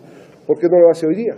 ¿Por qué esperar al último día a ver si no hay o si hay los votos. Las amenazas del exbanquero millonario irritaron además al Congreso, controlado por la oposición, que ahora promete acelerar el juicio político para tener en seis meses un nuevo ejecutivo. Y hoy día lanza una, una amenaza que si no consigue los votos, él llama la muerte cruzada. Llámela hoy, presidente. El Ecuador no puede seguir esperando más miseria de un gobierno que no sirve para nada. Ahorramos 30 días de sufrimiento a los ecuatorianos todos a la casa y en seis meses tendremos un nuevo gobierno que permitirá mejorar las condiciones y darle dignidad a la población. De hecho, el Parlamento comenzó a principios de abril los trámites de moción de censura contra Lazo, bajo la acusación de un presunto delito de malversación. Ya el lunes, la Comisión de Fiscalización del Parlamento definió el cronograma para la comparecencia de testigos como parte del proceso de juicio político. El Gobierno Nacional ha preferido quizá tal vez velar los intereses de la banca antes que el del pueblo ecuatoriano. De ese pueblo que quizá tal vez le dice, ya no aguanta más Ecuador con un gobierno que está enlodado en corrupción. En la Asamblea, dominada por la oposición, se necesitan los votos de 92 de los 137 asambleístas para sacarlo del poder antes que llegue a la mitad de su mandato. El presidente ha rechazado los cargos de corrupción y calificado el juicio como un golpe de Estado parlamentario. Jaime Joan Batista con información de Madí Yarvam, Hispan TV Noticias. Los últimos tiempos.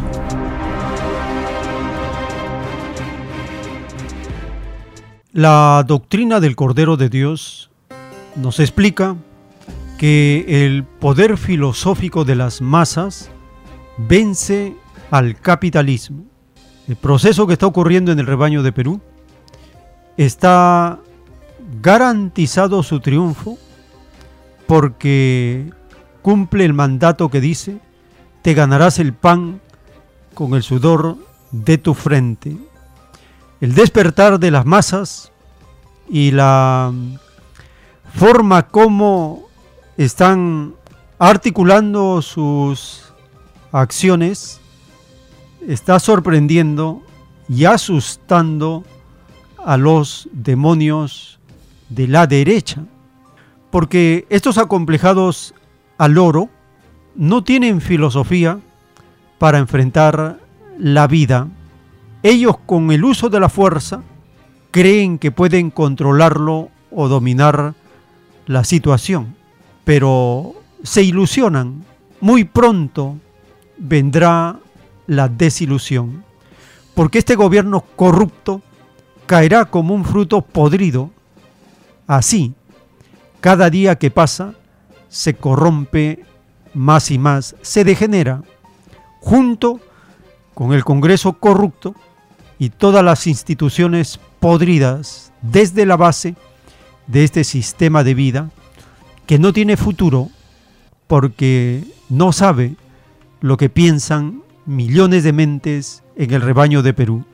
Y estas mentes están siendo educadas, guiadas en una nueva moral, la moral de las escrituras de Dios y la divina revelación. Y esto sorprende a todos porque sin que nos demos cuenta, los seres humanos estamos siendo transformados y nuestra psicología está cambiando porque la masa crítica está llegando a completarse. Cuando esto ocurre, se produce el quiebre, el cambio inevitable, ineludible, como dice la doctrina del Cordero de Dios.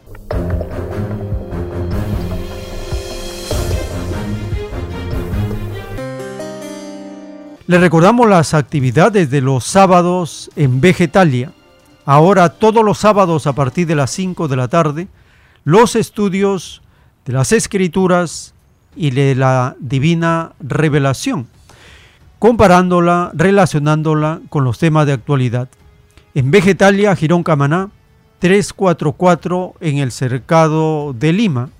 Solicite volantes y el folleto titulado ¿Y por qué no gobiernan los trabajadores?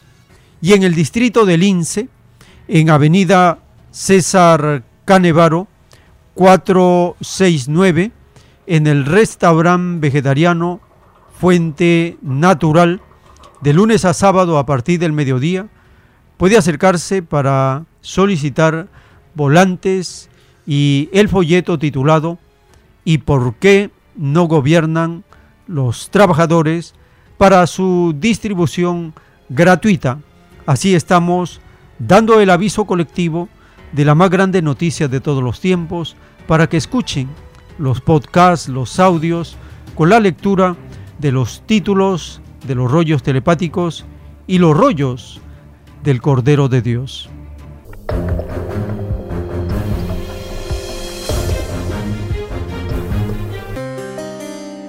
Llegamos al momento de vuestra participación para escuchar sus opiniones, sus comentarios, su punto de vista, sus informaciones. Teléfonos en cabina 471 1898 681 1152. Tenemos una comunicación, su nombre, ¿de dónde nos llama? Eh, Francisco León de San Martín de Porres, hermano Joel. Adelante, hermano, le escuchamos. Sí, este hermano, este, este gobierno eh, no es la excepción a la poderumbre este sistema de vida. Eh, lo vemos claramente, ¿no? En todo el accionar de un órgano al que muy pocos tocan en forma integral, que es, ¿no? El Poder Judicial y la Fiscalía. Este Poder Judicial y la Fiscalía se coluden con los delincuentes de todo tamaño, viendo solamente el enriquecimiento personal, ¿no? Y eh, el mantenimiento de este orden establecido, de esta pseudo constitución. El Poder Judicial suelta a los delincuentes. El Poder Judicial, cuando le conviene, hace largos juicios que duran décadas y que aplican sanciones eh, de acuerdo a su interés económico. El señor Toledo, ¿no? con el que, va a comenzar este nuevo circo, se ha robado, según dicen, más de 100 millones. Sin embargo, es poco probable que eh, devuelva algo o algo significativo. Sin embargo, ese señor ha estado refugiado en los Estados Unidos durante siete años y ahora viene acá para seguir con el circo. Yo me pregunto, ¿Por qué este señor no estuvo detenido y ya si hubiera sido ya condenado? ¿Por qué hay cárceles doradas para los funcionarios? Es necesario cambiar la constitución si es que aspiramos a tener un nuevo país. Muy agradecido. Gracias, hermano, por su participación. Y mm, hay un meme gracioso que está circulando por las redes. Le preguntan a una llamada fiscal qué cosa es la fotosíntesis. Y la llamada fiscal responde, fácil, es mi fotosíntesis, la fotosíntesis. Tenemos una nueva comunicación. Aló, su nombre, ¿de dónde se comunica? Pedro Paz de Ica. Adelante, hermano, le escuchamos. Usted ha puesto como paradigma el comportamiento colectivo inteligente de nuestros hermanos primeros, los malamente llamados animales.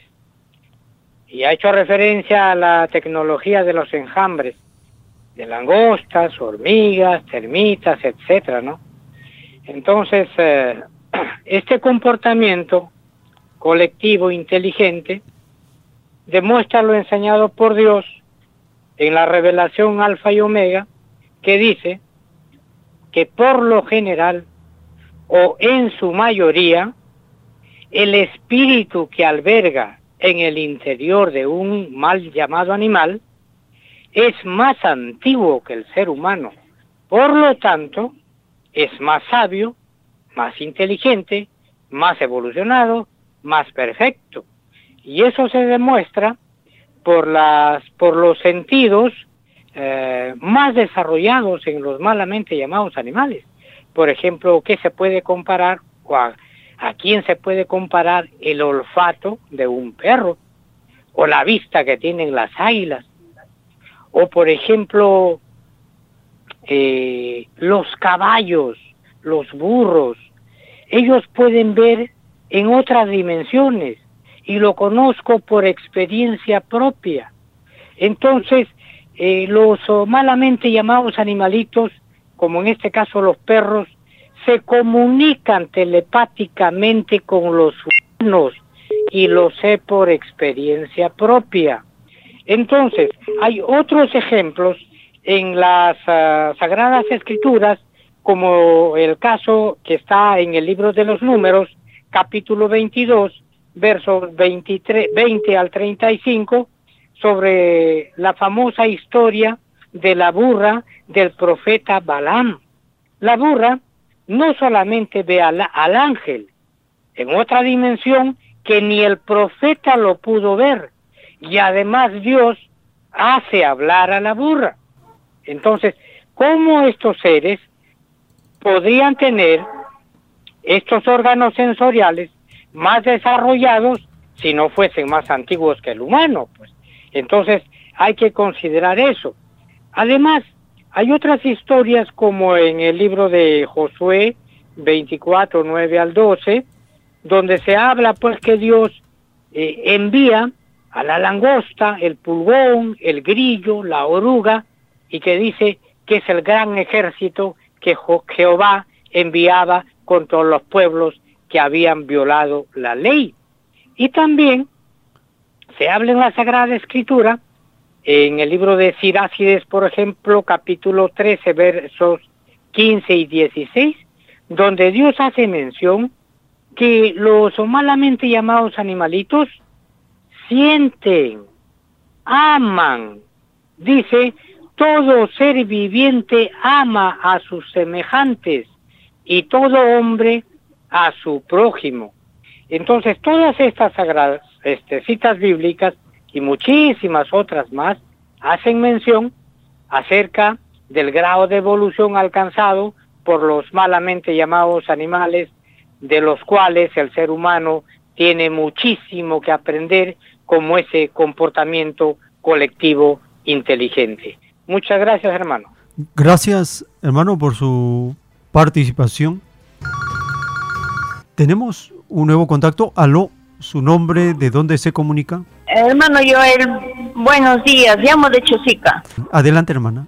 Este, ¿sabe qué? Mi pregunta es, eh, y mi, mi, preocupación es, ante la invasión de los platillos voladores y esos extraterrestres, hasta en el celular, en, en TikTok aparecen y quieren eh, comunicarse con nosotros, nos piden mensajes, nos piden compartir y eso me preocupa. ¿Y qué me puede decir usted ante a estos mencionados platillos voladores extraterrestres que están en México, en Estados Unidos? La verdad que me preocupa bastante y no sé si es bueno comunicarse con ellos, ¿cómo será? Gracias, hermano Yol. Bien, hermana, gracias por su participación y su inquietud. En lo rollo del Cordero, el Divino Padre Eterno nos dice que nosotros no hemos pedido en forma masiva, colectivamente, contacto con ellos, porque estamos dando un examen. Imagínese usted, está dando un examen para ingresar a una vacante en la universidad. En esas dos horas del examen, usted no puede tener contacto con nadie que esté afuera. Los que están afuera no pueden ingresar al aula y usted no puede salir de su aula. Esa es la misma condición del planeta. Nosotros no podemos llegar a otro planeta y los seres que viven en otro planeta no pueden aterrizar públicamente en la Tierra porque ellos respetan el tiempo de nuestro examen, de nuestro aislamiento, de nuestra cuarentena, de nuestra prueba de vida. Pero sí se permite, por ejemplo, uno está dentro del aula y por la ventana ves pasar personas por afuera, por el exterior. Eso significa que muchas personas ven platillos voladores, los observan, pero no puede haber un contacto directo. Si es que hubiera en casos aislados un contacto, ese espíritu tiene una responsabilidad muy grande frente a toda la humanidad. Hay varios títulos que explican que aquellos que recibieron mensajes del infinito, del cosmos, debieron haberse preguntado si lo recibido beneficiaba o no a toda la humanidad. Porque el tener una ventaja, que no la tiene la mayoría, lo compromete en mayor grado en el divino juicio final. Ahora, que nosotros busquemos contacto con ellos, no estamos en el tiempo todavía del juicio de Dios o de los veredictos, pero si se ha pedido, si es que está escrito en el destino que uno pueda ver platillos voladores, está bien. Que uno pueda tener el deseo de ir a tener contacto, avistamientos, también está bueno como experiencia. Pero de allí a asustarse, atemorizarse por la presencia de ellos, eso ya no está bien. Porque la doctrina nos enseña que nadie ha pedido asombrarse ante lo que existe en el universo, ante lo que es natural, ante el infinito de Dios. Todo se tiene que tomar con naturalidad, con serenidad, con inteligencia, con conocimiento. Que los mensajes que están circulando por las redes le atribuyen un origen, una causa de otro mundo llamado extraterrestre, hay que verificarlo siempre con las Sagradas Escrituras. ¿Por qué? Porque si son de Dios, si son de la luz, van a conducir al bien. Eso está correcto. Pero si producen a la confusión, a la duda, a la incertidumbre, a contradecir las Sagradas Escrituras y los mandamientos, eso ya no es de Dios. Eso vendría a ser una perturbación de las tinieblas, del maligno o de Satanás, que quiere perturbar el desarrollo normal de la prueba de la vida de las criaturas. Entonces estamos en una incertidumbre, no saber elegir correctamente y por lo tanto equivocarnos y violar la ley.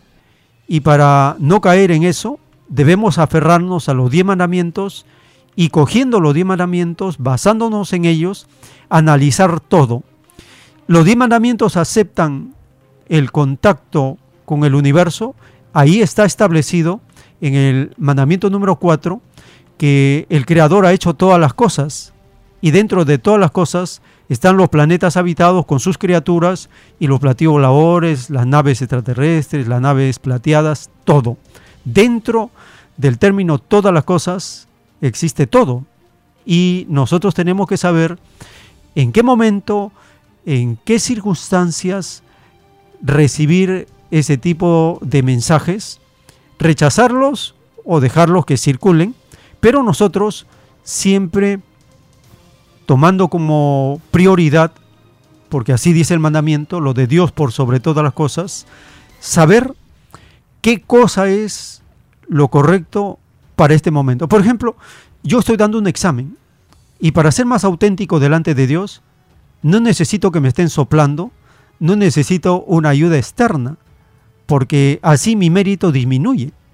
Y entonces en el juicio final, aquellos que tienen ventaja de tener un contacto con el cosmos, y si ellos no cumplen en el nivel de responsabilidad que les compete, entonces están en menor eh, beneficio que la mayor parte de nosotros que estamos dando un examen normal.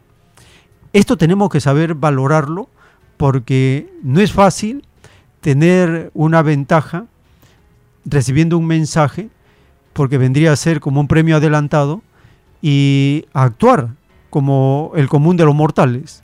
Todo esto es para profundizarlo más y les sugerimos que escuchen la lectura de los rollos que se transmite por Radio Cielo y por los podcasts en muchas horas de programación que se están actualizando los programas con episodios nuevos de rollos y, lo, y todos los títulos, allí hay muchos que hablan de los platillos labores, de estos contactos, de estas apariciones, estas visiones, estos sueños, todo eso se va explicando en los títulos y en los párrafos de los planos celestes. Muy bien, así llegamos al término de este segmento.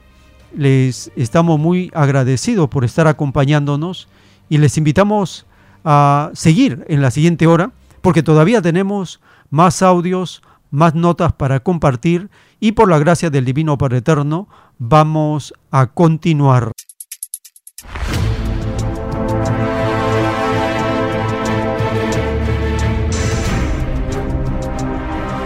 Los últimos tiempos.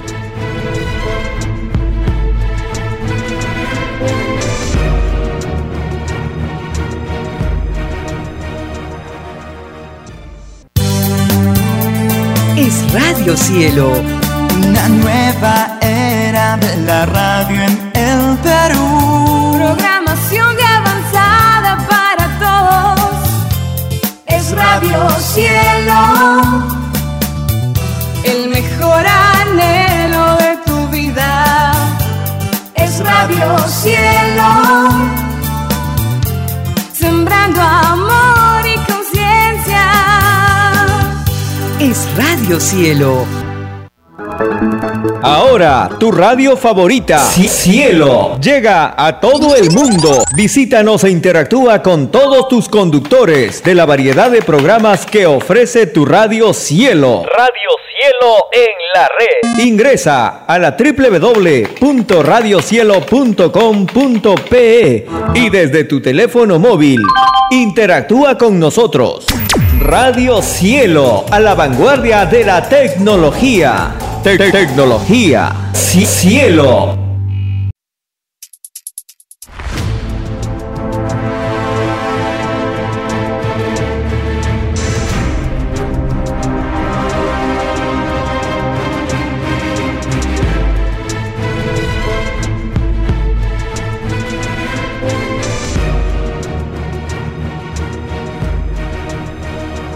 Porque los acontecimientos de la prueba de la vida no se detienen. Porque todo tiene un principio, un desarrollo y un fin. Estamos compartiendo los últimos tiempos.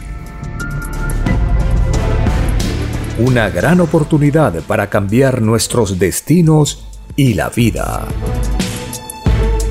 El cambio de costumbres provocará la caída del sistema de vida, de las leyes del oro. Los acontecimientos le salen al encuentro a las criaturas.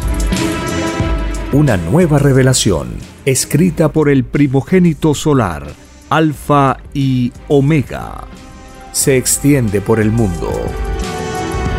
Ciencia celeste, nueva moral, filosofía común justicia divina. Los últimos tiempos.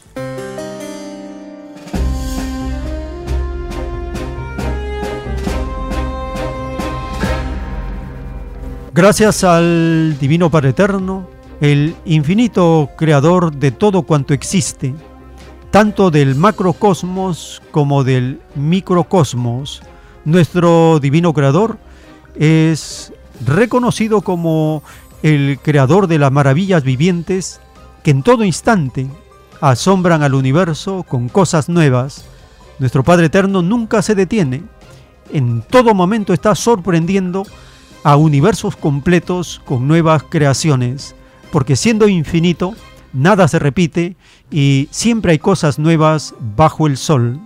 Estamos agradeciendo también a nuestra Divina Madre Solar Omega, la Divina Madre Universal, quien en su nombre se unificarán todas las mujeres y gobernarán en este planeta, y a su Divino Hijo, el Divino Jesús de Nazaret, quien pidió nacer como Hijo del Hombre para sembrar una divina doctrina, una semilla que daría lugar a un nuevo mundo, un mundo que sería una réplica del reino de los cielos.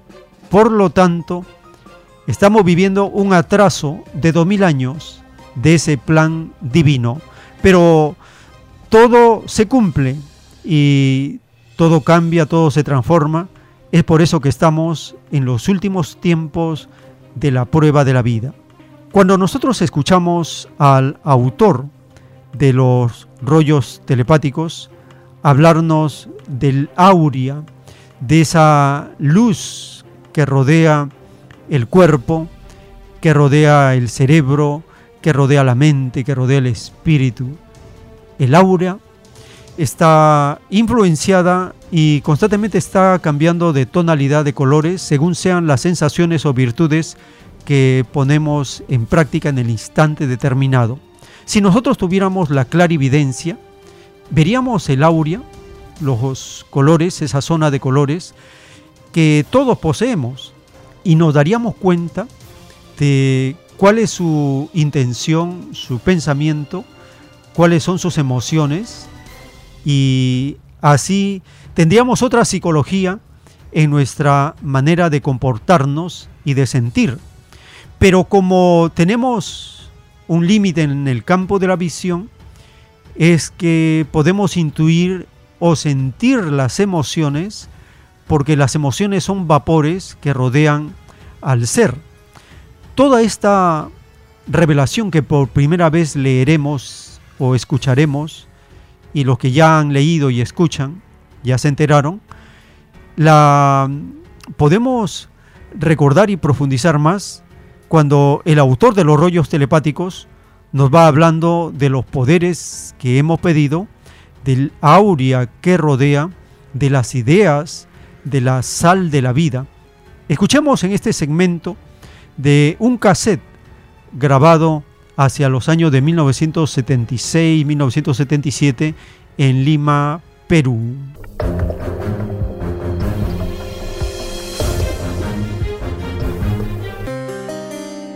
Porque resulta que la mayoría hizo mal uso de los poderes.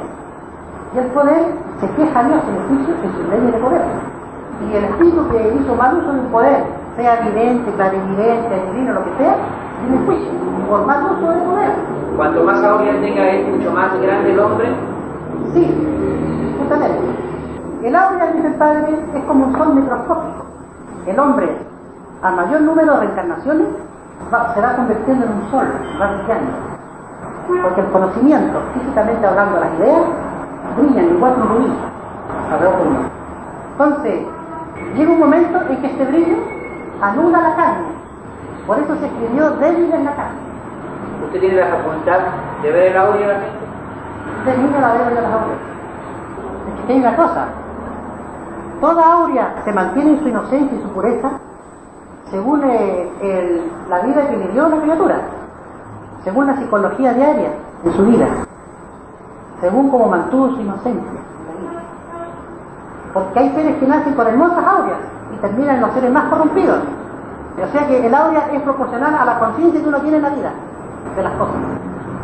Porque el aurea va variando al ritmo de la mente, instante por instante. El aurea no son colores fijos.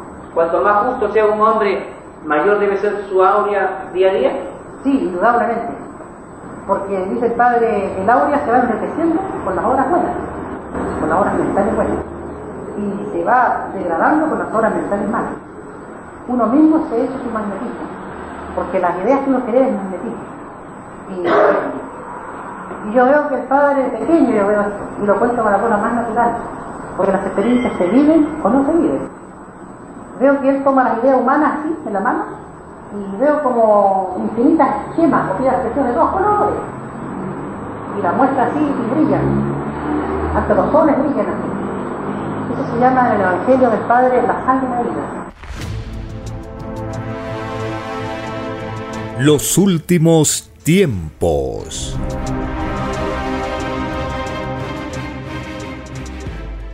En la divina revelación, en los planos celestes del Cordero de Dios, el Divino Padre Eterno nos explica, todo daño hecho a los espíritus del Señor es un daño hecho al Padre, pues escrito está que el Divino Padre está en todos y en todas partes.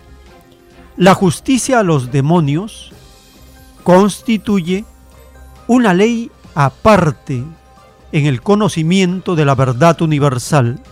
Tal sucedió con los demonios faraónicos. Estas criaturas tuvieron un gran avance espiritual. Eran de otras galaxias, más antiguos que los terrestres, pero fueron tentados por la fuerza, el lujo y la esclavitud. El Divino Padre los sacó del planeta Tierra, porque de haberlos dejado, la filosofía de la esclavitud se habría perpetuado de generación en generación, siglos tras siglos. La criatura humana desconocería la libertad y la Tierra sería un planeta infierno. Y así le ocurrirá a toda criatura violadora de mis divinos mandamientos. Nadie se queda sin su castigo. Los castigos se cumplen, tanto arriba como abajo. Iguales leyes cumplen los premios espirituales. A todos les es dado según el comportamiento durante la vida. Es el esfuerzo el que cuenta, el sudor de frente, las luchas por la existencia, y mientras mayor es la dificultad que tuvo que enfrentar un espíritu en la vida, mayor es el premio en el reino de los cielos. Escrito por el primogénito solar, Alfa y Omega.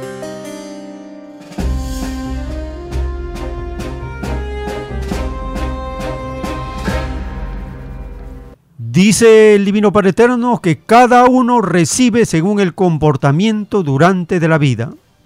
Y es el esfuerzo el que cuenta, el sudor de frente, las luchas por la existencia, y mientras mayor es la dificultad, mayor es el premio en el reino de los cielos.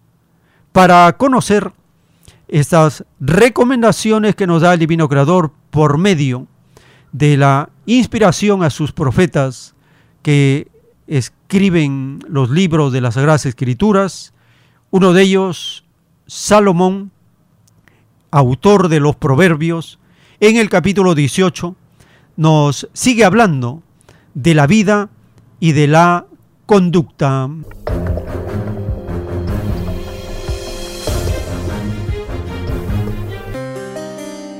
Capítulo 18 su deseo busca el que se desvía y se entremete en todo negocio. No toma placer el necio en la inteligencia, sino en que su corazón se descubra. Cuando viene el impío, viene también el menosprecio, y con el deshonrador la afrenta. Aguas profundas son las palabras de la boca del hombre, y arroyo que rebosa la fuente de la sabiduría. Tener respeto a la persona del impío para pervertir el derecho del justo no es bueno. Los labios del necio traen contienda, y su boca los azotes llama. La boca del necio es quebrantamiento para sí, y sus labios son lazos para su alma. Las palabras del chismoso son como bocados suaves y penetran hasta las entrañas. También el que es negligente en su trabajo es hermano del hombre disipador. Torre fuerte es el nombre de Jehová. A él correrá el justo y será levantado. Las riquezas del rico son su ciudad fortificada, y como un muro alto en su imaginación. Antes del quebrantamiento se eleva el corazón del hombre, y antes de la honra es el abatimiento. Al que responde palabra antes de oír, le es fatuidad y oprobio. El ánimo del hombre soportará su enfermedad, mas ¿quién soportará al ánimo angustiado? El corazón del entendido adquiere sabiduría, y el oído de los sabios busca la ciencia. La dádiva del hombre le ensancha el camino y le lleva delante de los grandes. Justo parece el primero que aboga por su causa, pero viene su adversario y le descubre. La suerte pone fin a los pleitos y decide entre los poderosos. El hermano ofendido es más tenaz que una ciudad fuerte, y las contiendas de los hermanos son como cerrojos de alcázar. Del fruto de la boca del hombre se llenará su vientre, se saciará del producto de sus labios. La muerte y la vida están en poder de la lengua, y el que la ama comerá de sus frutos. El que haya esposa halla el bien y alcanza la benevolencia de Jehová. El pobre habla con ruegos, mas el rico responde durezas. El hombre que tiene amigos ha de mostrarse amigo, y amigo hay más unido que un hermano. Los últimos tiempos.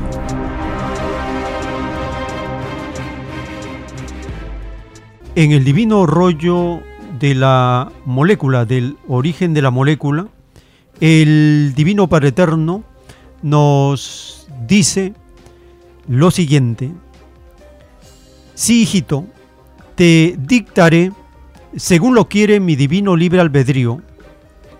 El Divino Padre dicta sus leyes en forma diferente al mundo. Yo soy el infinito y vosotros sois una parte microscópica de ese infinito. Por lo tanto, el Divino Padre enseña, tomando en cuenta el futuro, las futuras determinaciones de millones de mentes. Vosotros no tomáis en cuenta ese futuro, salvo cierto futuro material, salido de causas en la experiencia humana. No podéis penetrar las futuras ideas que creará vuestra propia mente, además del pasado. Vosotros no lo recordáis por haberos impuesto un olvido voluntario. Así lo pedisteis en la prueba de la vida humana. La ciencia celeste es voluntad escrita de vuestro Padre Eterno. Me valgo de los mismos medios de que cuenta cada evolución. Así fue en el pasado de vuestro mundo y así es nuevamente. Nunca sobrepaso una ley salida de mí mismo. Nunca me anuncio con alardes. Siempre lo hago con humildad y sencillez, tal como os fue mandado. Un padre debe ser modelo en todo. Escrito por el primogénito solar, Alfa y Omega.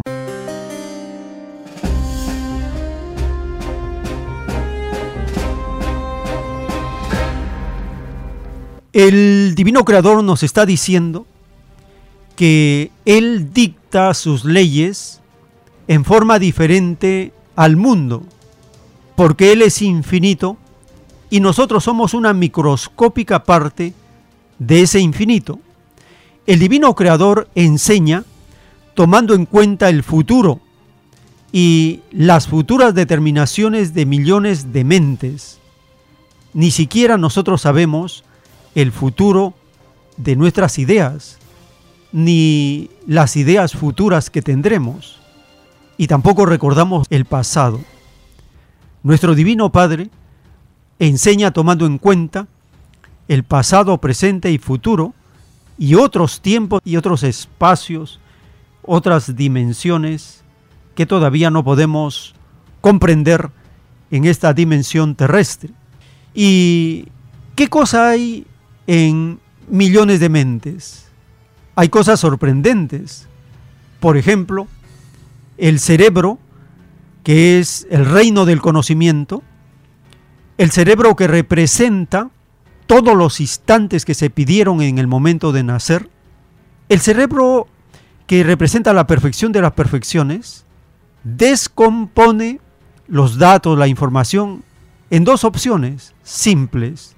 Y esto lo han comprendido los investigadores cuando estudian los enjambres y también los llamados enjambres humanos, cómo una minoría puede afectar a la mayoría, cómo la diversidad, la mayor cantidad de participantes da mayores resultados en la inteligencia colectiva de las masas.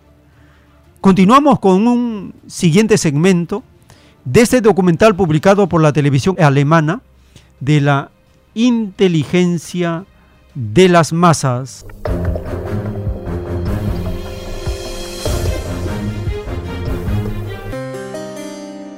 Descubrimos que el cerebro descompone continuamente el mundo en una serie de decisiones con dos opciones y por tanto puede lidiar con una enorme complejidad. Incluso un cerebro pequeño de relativamente pocas neuronas es muy poderoso cuando efectúa este proceso, esta transición colectiva que lleva espontáneamente a una toma de decisiones sumamente precisa. De modo que esto nos da una idea de cómo animales de cerebros pequeños pueden ser tan inteligentes y tomar tan buenas decisiones. De un entorno complejo solo se procesan informaciones puntuales. Más verde o menos verde, por ejemplo, desencadena una decisión. Pero, ¿cómo compara un saltamonte su decisión con la de la masa? ¿Qué sucede si éste tiene una idea diferente? Si la información que tiene un individuo no coincide con la de los demás, entonces suelen tomar una decisión intermedia.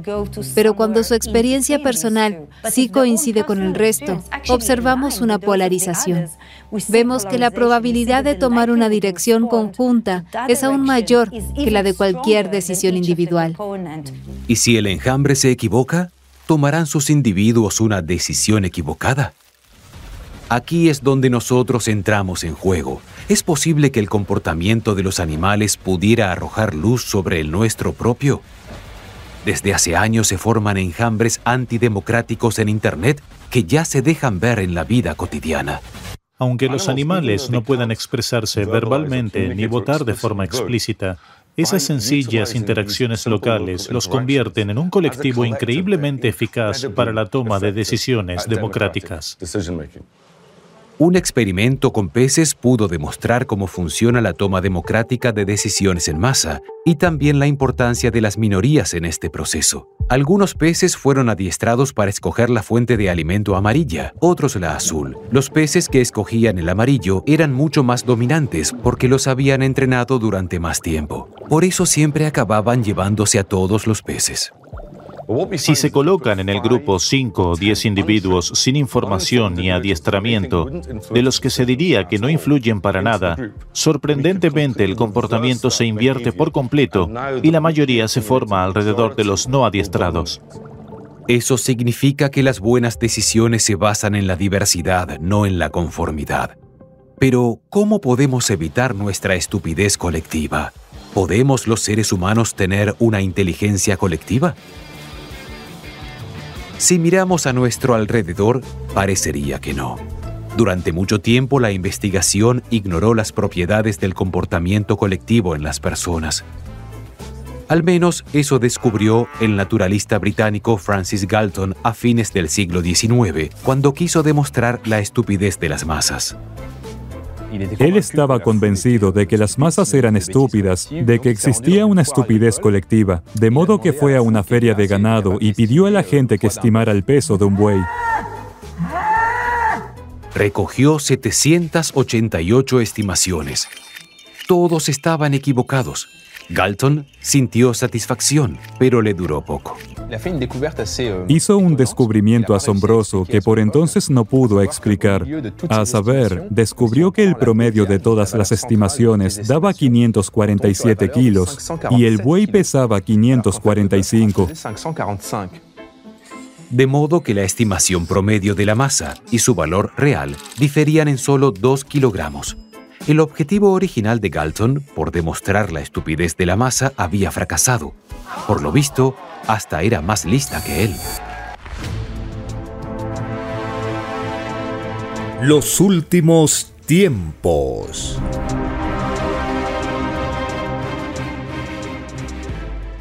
En un párrafo de un rollo telepático dictado por el Padre Eterno está escrito, todo conocimiento aprendido debe tener por intención una causa de bien, pues en la divina justicia nada queda al azar.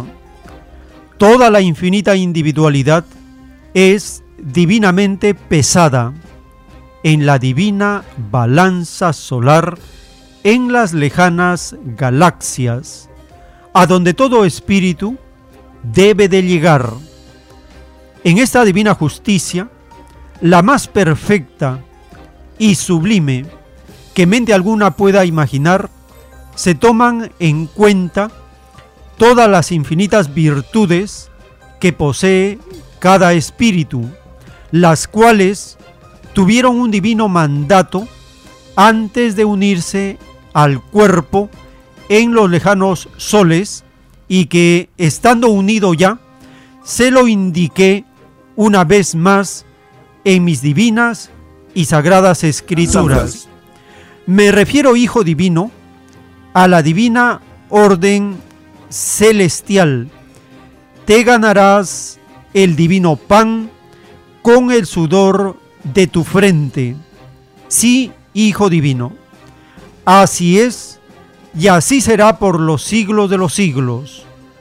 Todas las infinitas virtudes son divinas inteligencias vibrantes que pidieron divina encarnación a tu divino Padre Jehová, pues todo espíritu es como un divino Padre celestial microscópico para infinitas inteligencias que acompañan a toda individualidad en su divina evolución por los mundos materiales. Son divinas criaturas sin ciencia alguna.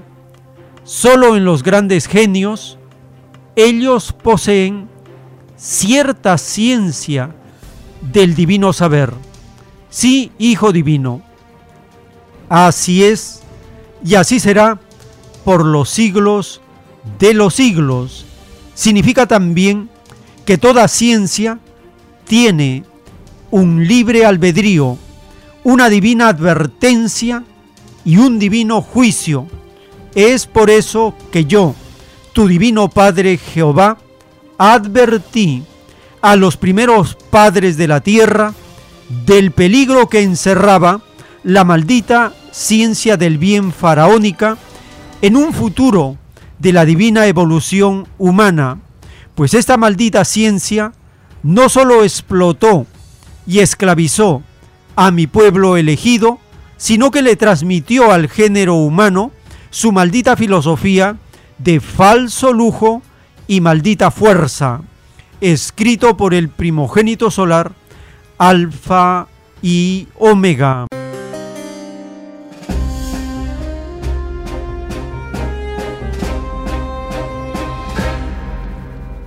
Nosotros hemos hecho alianza, dice el Divino Padre Eterno, con virtudes que son inteligencias vibrantes que pidieron divina encarnación al Divino Padre Jehová.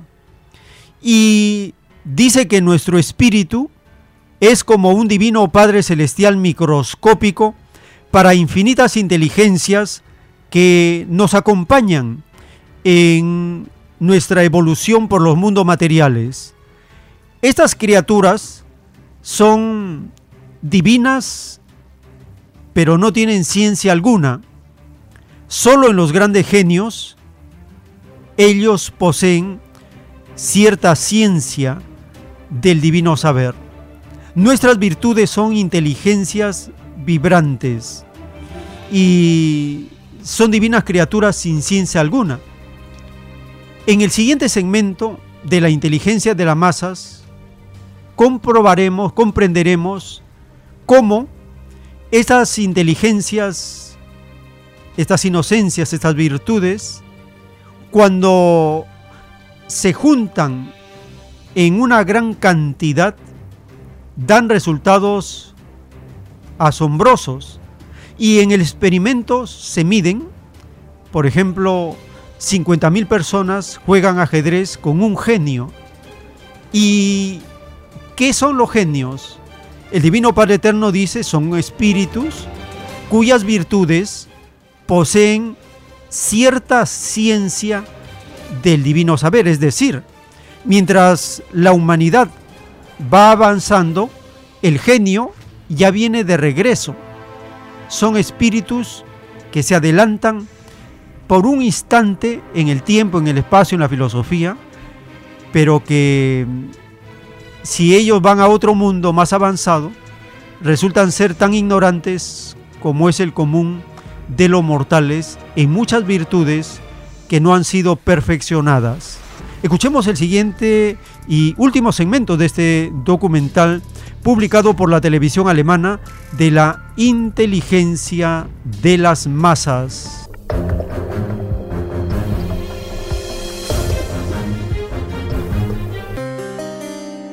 Cuán inteligentes podemos ser en grupo quedó demostrado en una partida de ajedrez jugada en 1999 en la que 50.000 aficionados compitieron contra él, Garry Kasparov. La masa determinaba su jugada en votaciones por mayoría. Obviamente nadie habría sido ni remotamente capaz de enfrentarse a la leyenda del ajedrez, pero el grupo de 50.000 aficionados, sin duda, pudo medirse con Kasparov. Al final, Kasparov ganó, pero el descubrimiento clave es que la partida fue equilibrada. Eso se consideró durante mucho tiempo un ejemplo de inteligencia colectiva, ya que el ajedrez se considera un símbolo de inteligencia. La tesis surgida de esta partida, de que las personas tienden a ser más inteligentes cuando actúan juntas y hasta pueden jugar al ajedrez con maestría, es parte de la investigación actual. En este otro experimento, la masa compite contra cuatro programas informáticos de diferentes niveles y contra la estrella francesa del ajedrez, Kevin Bordy. Creo que la masa va a fracasar, pero ojalá me equivoque. Mi intuición me dice que la masa no tendrá éxito, aunque deseo que gane. Se juegan varias partidas el objetivo es demostrar los resultados de la partida contra Kasparov y averiguar hasta qué punto es inteligente la inteligencia colectiva. La primera partida con Kevin Bordy estuvo muy igualada y al final ganó él. Y contra la computadora, hay que decir que las computadoras de hoy suelen jugar mejor que las personas. Ya les ganaron a grandes campeones. Cuando la masa juega contra una computadora potente, sus posibilidades de ganar están entre el 60 y el 70%. El análisis de las demás partidas muestra un panorama similar. La masa les gana a los programas simples casi el 90% de las veces. Cuanto mayor es el nivel, más se aproxima la tasa de éxito de la masa a un valor entre el 60 y el 70%. Así que en el ajedrez la masa no es tonta, al contrario, y lo que es cierto en el juego también lo es en otros ámbitos más existenciales. Por ejemplo, tres opiniones médicas independientes aumentan significativamente la precisión del diagnóstico. La opinión independiente de varios especialistas es mejor que la de un solo experto. Individuos similares actúan según las mismas reglas sencillas y de ahí surgen mejores decisiones colectivas. Pero también individuos diametralmente opuestos se benefician del grupo cuando cooperan. Pese a las diferencias, juntos logran más. En cambio, desde que Charles Darwin propuso la biología evolutiva, entendemos la vida más bien como una competición. Solo gana la criatura mejor adaptada, o mejor dicho, sobrevive. Entre tanto, esa idea está cambiando. Cada vez está más claro que la cooperación no solo es el elemento esencial de los sistemas naturales, sino que, por ejemplo, también ha impulsado procesos evolutivos. Los animales y las plantas de un ecosistema están muy interconectados. Los cambios afectan a todos. La adaptación y la selección se producen sobre todo mediante las relaciones entre especies. También nosotros estamos muy interconectados. Sería así bueno que recurriéramos más a la cooperación que a la competencia. Tenemos que tomar decisiones junto con mucha gente de todo el mundo porque tenemos problemas globales que antes no teníamos. Podemos aprender mucho de la investigación. ¿Por qué estudio los cardúmenes? Para encontrar principios generales que podamos aplicar en otras áreas. De modo que podemos aprender del enjambre, crear nuestros propios enjambres, usar sus habilidades en nuestro beneficio y así lograr cosas asombrosas. Los últimos tiempos.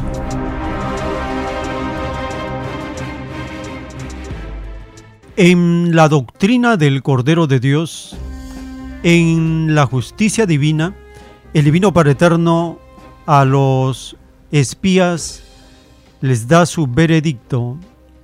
De verdad os digo que todo demonio que conspiró contra mis hijos gritará golpeándose el pecho todos sus pecados.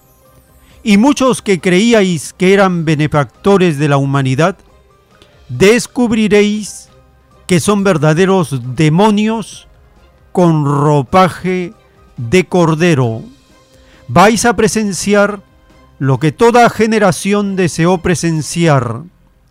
Vais a presenciar la caída de la bestia de los mil ojos, la que creó el espionaje contra mis hijos. De verdad os digo que las justicias vivientes del Padre son acompañadas por las moléculas de la naturaleza. Temblarán los montes, se abrirán las aguas, se abrirá la tierra, cuando lo mande el Hijo primogénito, porque en gloria y majestad os estará enjuiciando. Desde los tiempos de Moisés, que no se contemplaban tales prodigios, porque Moisés y Cristo son el mismo Hijo primogénito, porque todo espíritu nace de nuevo, escrito por el primogénito solar, Alfa y Omega.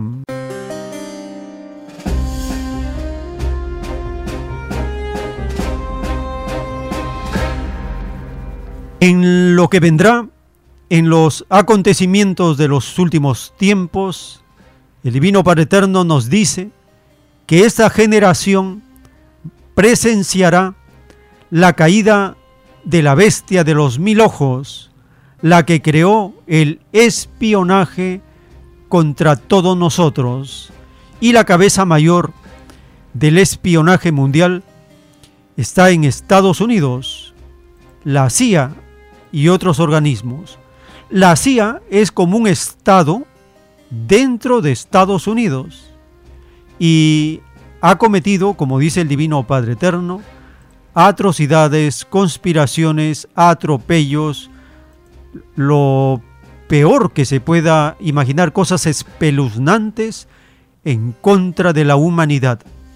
Actualmente el mandatario del rebaño de México denuncia y señala el espionaje e intromisión de Estados Unidos en México.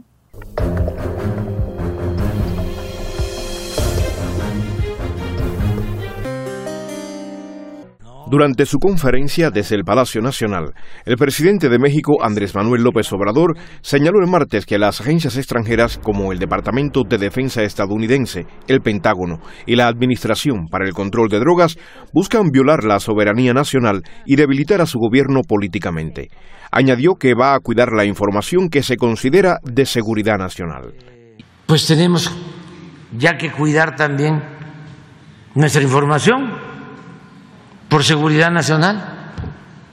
Y vamos a, este, a cuidar ya la información de la Secretaría de Marina y la Secretaría de la Defensa, porque estamos este, siendo objeto de espionaje del Pentágono al defender la decisión, añadió que México tiene su conciencia tranquila como para decir que no se van a violar derechos humanos ni se va a espiar a nadie, una acción que, insiste, su país nunca lo ha hecho.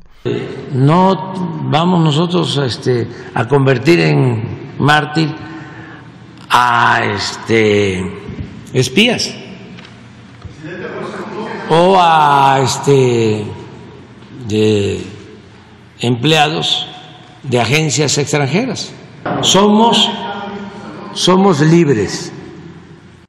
Estas declaraciones se produjeron un día después que el mandatario criticara al Departamento de Estado estadounidense por el informe respecto a conflictos internos entre el Ejército y la Marina de México. No se pueden eh, estar utilizando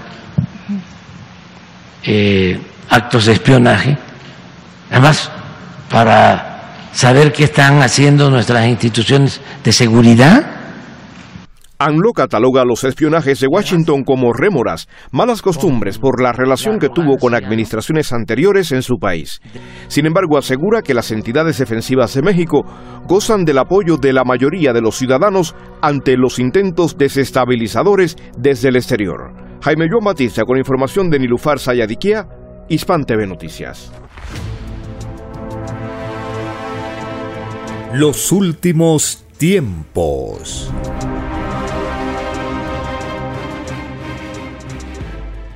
En el juicio intelectual de Dios para este mundo, en el libro Lo que vendrá, está el título 3558 dictado por el Padre Eterno. Dice, en la prueba de la vida, la bestia al ir empobreciéndose en los últimos tiempos echó mano del fascismo. Cuando la bestia capitalista gobernaba el mundo sin mayores dificultades, la bestia hipócrita detestaba el fascismo, lo que demuestra que el llamado capitalismo no tenía filosofía planetaria alguna, no tenía destino frente al desarrollo evolutivo de la humanidad. Porque la bestia capitalista desaparece y los acontecimientos de la humanidad prosiguen. Esta extraña contradicción de la bestia con respecto al fascismo lo paga la bestia segundo por segundo, molécula por molécula, idea por idea, escrito por el primogénito solar, Alfa y Omega.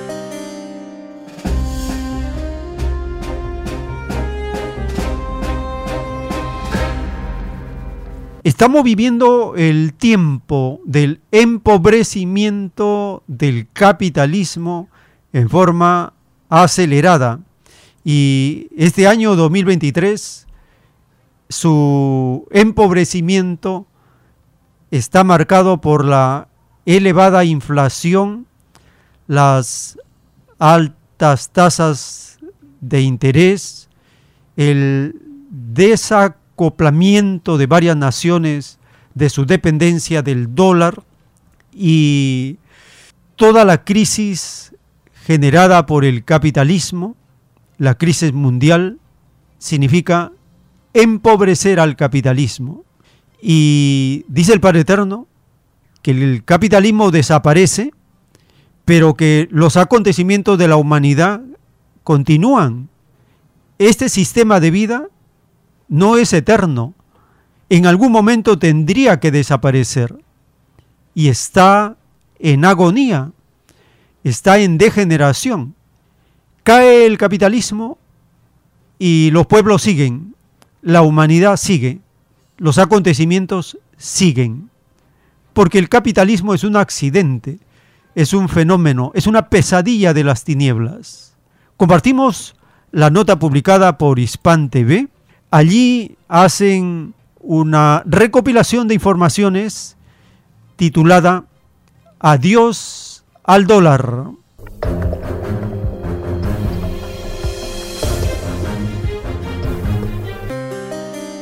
¿Quién decidió que el dólar será la moneda global? Con esa polémica pregunta, el presidente de Brasil estremeció la hegemonía de la moneda estadounidense en la economía mundial e incentivó otra vez la idea de sacudirse de ese dominio. De hecho, Lula da Silva no es el primero en hablar de la necesidad de desdolarización de la economía mundial, pues países como Rusia, Irán y China ya han lanzado el proceso con la meta de minimizar el dominio de Occidente. La prensa analiza lo que sucede con el dólar.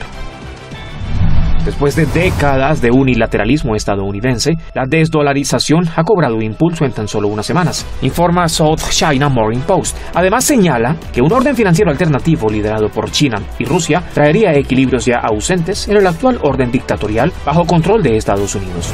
Para la jornada, el debilitamiento del dólar, parte vital de la diplomacia de fuerza de Washington, centrada en el unilateralismo agresivo, pondrá fin al abuso de su preponderancia monetaria y el uso de sanciones como arma. La desdolarización, según el medio, será costosa para el mundo, pero dolor a corto plazo, ganancia a largo plazo. El consultor principal del sector bancario estadounidense en un artículo para The Mises Institute alerta que el caos inició desde que el dólar ya no fue dinero fiduciario que solía ser antes de la década de los 70 y no se podía canjear por un bien deseable como el oro. Esta característica ha conducido al dólar en los últimos 50 años a una inflación rampante. Al-Mayadin estima que el medio de cambio desarrollado por los países del BRICS y la Organización de Cooperación de Shanghái suplantará al dólar como principal moneda de reserva del mundo, respaldada por materias primas y que no estará controlada por un solo país. Entre tanto, según estimaciones de Bloomberg, el dólar podría caer hasta un 15% frente a las principales divisas del mundo en el próximo año y medio, mientras cada vez más países buscan hacer sus depósitos en reserva en una moneda que no sea la moneda de Estados Unidos. Los últimos tiempos.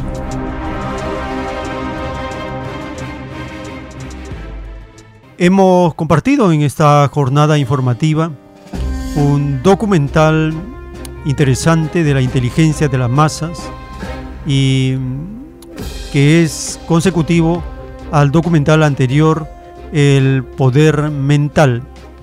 Todos aquellos hermanos, hermanas que deseen los links de estos documentales, pueden enviarnos un mensaje al 934-407-166 y les estaremos enviando los links de estos documentales porque son necesarios para poder clarificar nuestro activismo en el proceso social de transformación que está viviendo el rebaño de Perú y los rebaños del tercer mundo.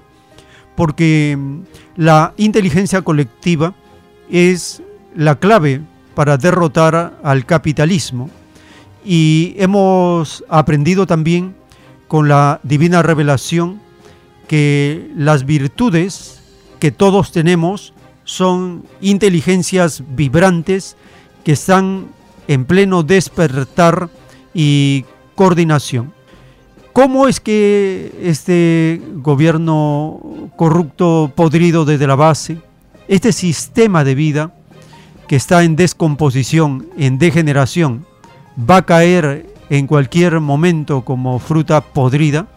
Porque estamos en el final de los tiempos, estamos en pleno juicio de Dios, estamos en el momento donde nadie puede sostenerse en relación con los llamados poderosos, los influyentes, como dice la profecía del Evangelio, en los últimos tiempos los grandes y poderosos serán despreciados, serán ridiculizados y los humildes serán ensalzados.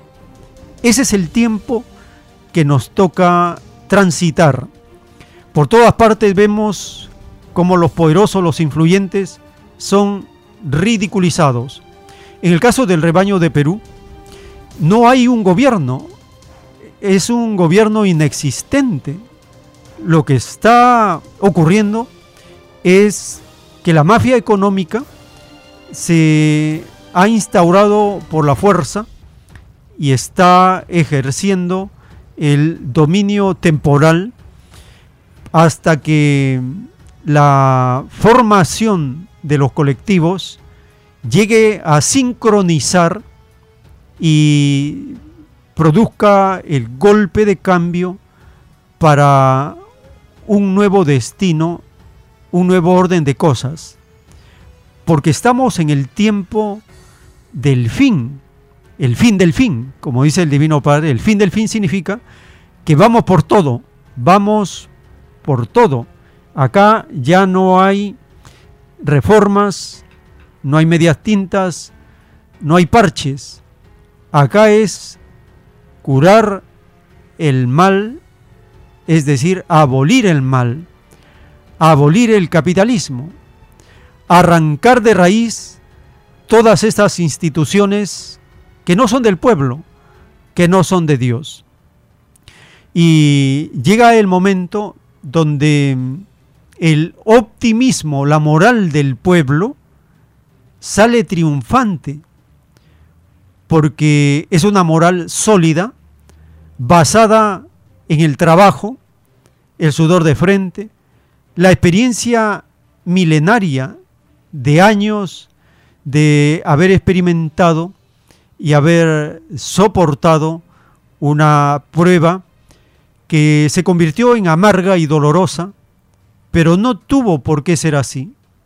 El destino del pueblo y de este mundo era otro. Por algo vinieron los primogénitos o el primogénito solar a la tierra, como Moisés, como Cristo y ahora como Alfa y Omega. Por algo llegaron profetas y mensajeros de Dios para enseñar el camino, el retorno, para recordar que tenemos mandamientos y tenemos un pedido y una promesa hecha a Dios. Hemos nacido con un destino y en nuestro destino no está vivir en un infierno.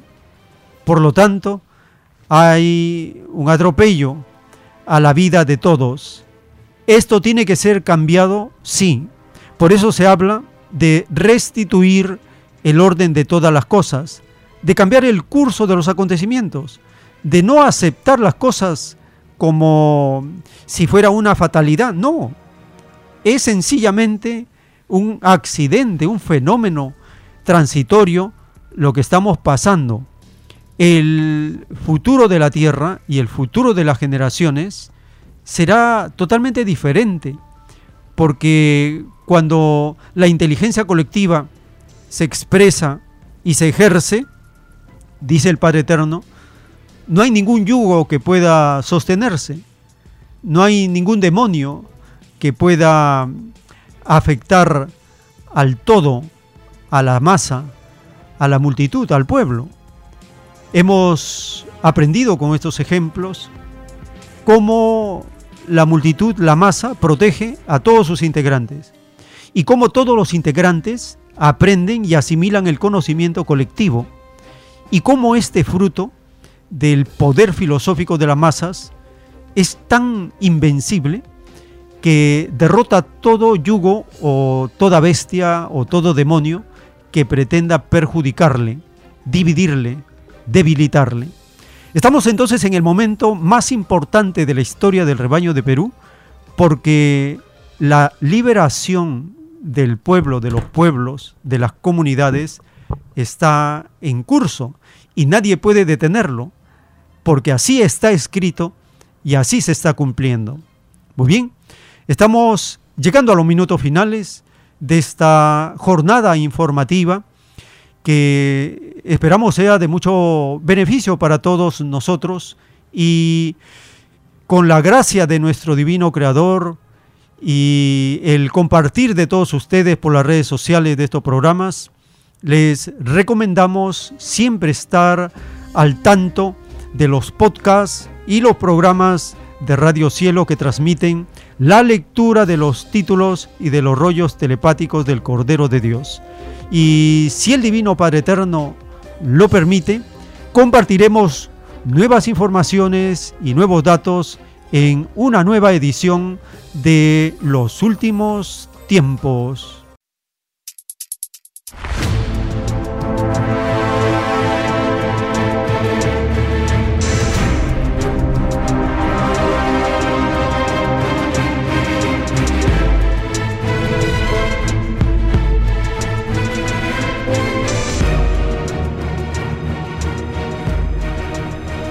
Porque la vida en desarrollo no se detiene en ningún instante. Porque el poder filosófico de las masas encuentra el hilo de la ley común de la naturaleza. La igualdad triunfa en la prueba de la vida. Por el principio de un nuevo amanecer en la historia humana, hemos presentado Los últimos tiempos. Para ver el reino de Dios, para vivir el nuevo estado de cosas del nuevo mundo. Visite www.alfayomega.com y descargue gratis todos los libros en PDF.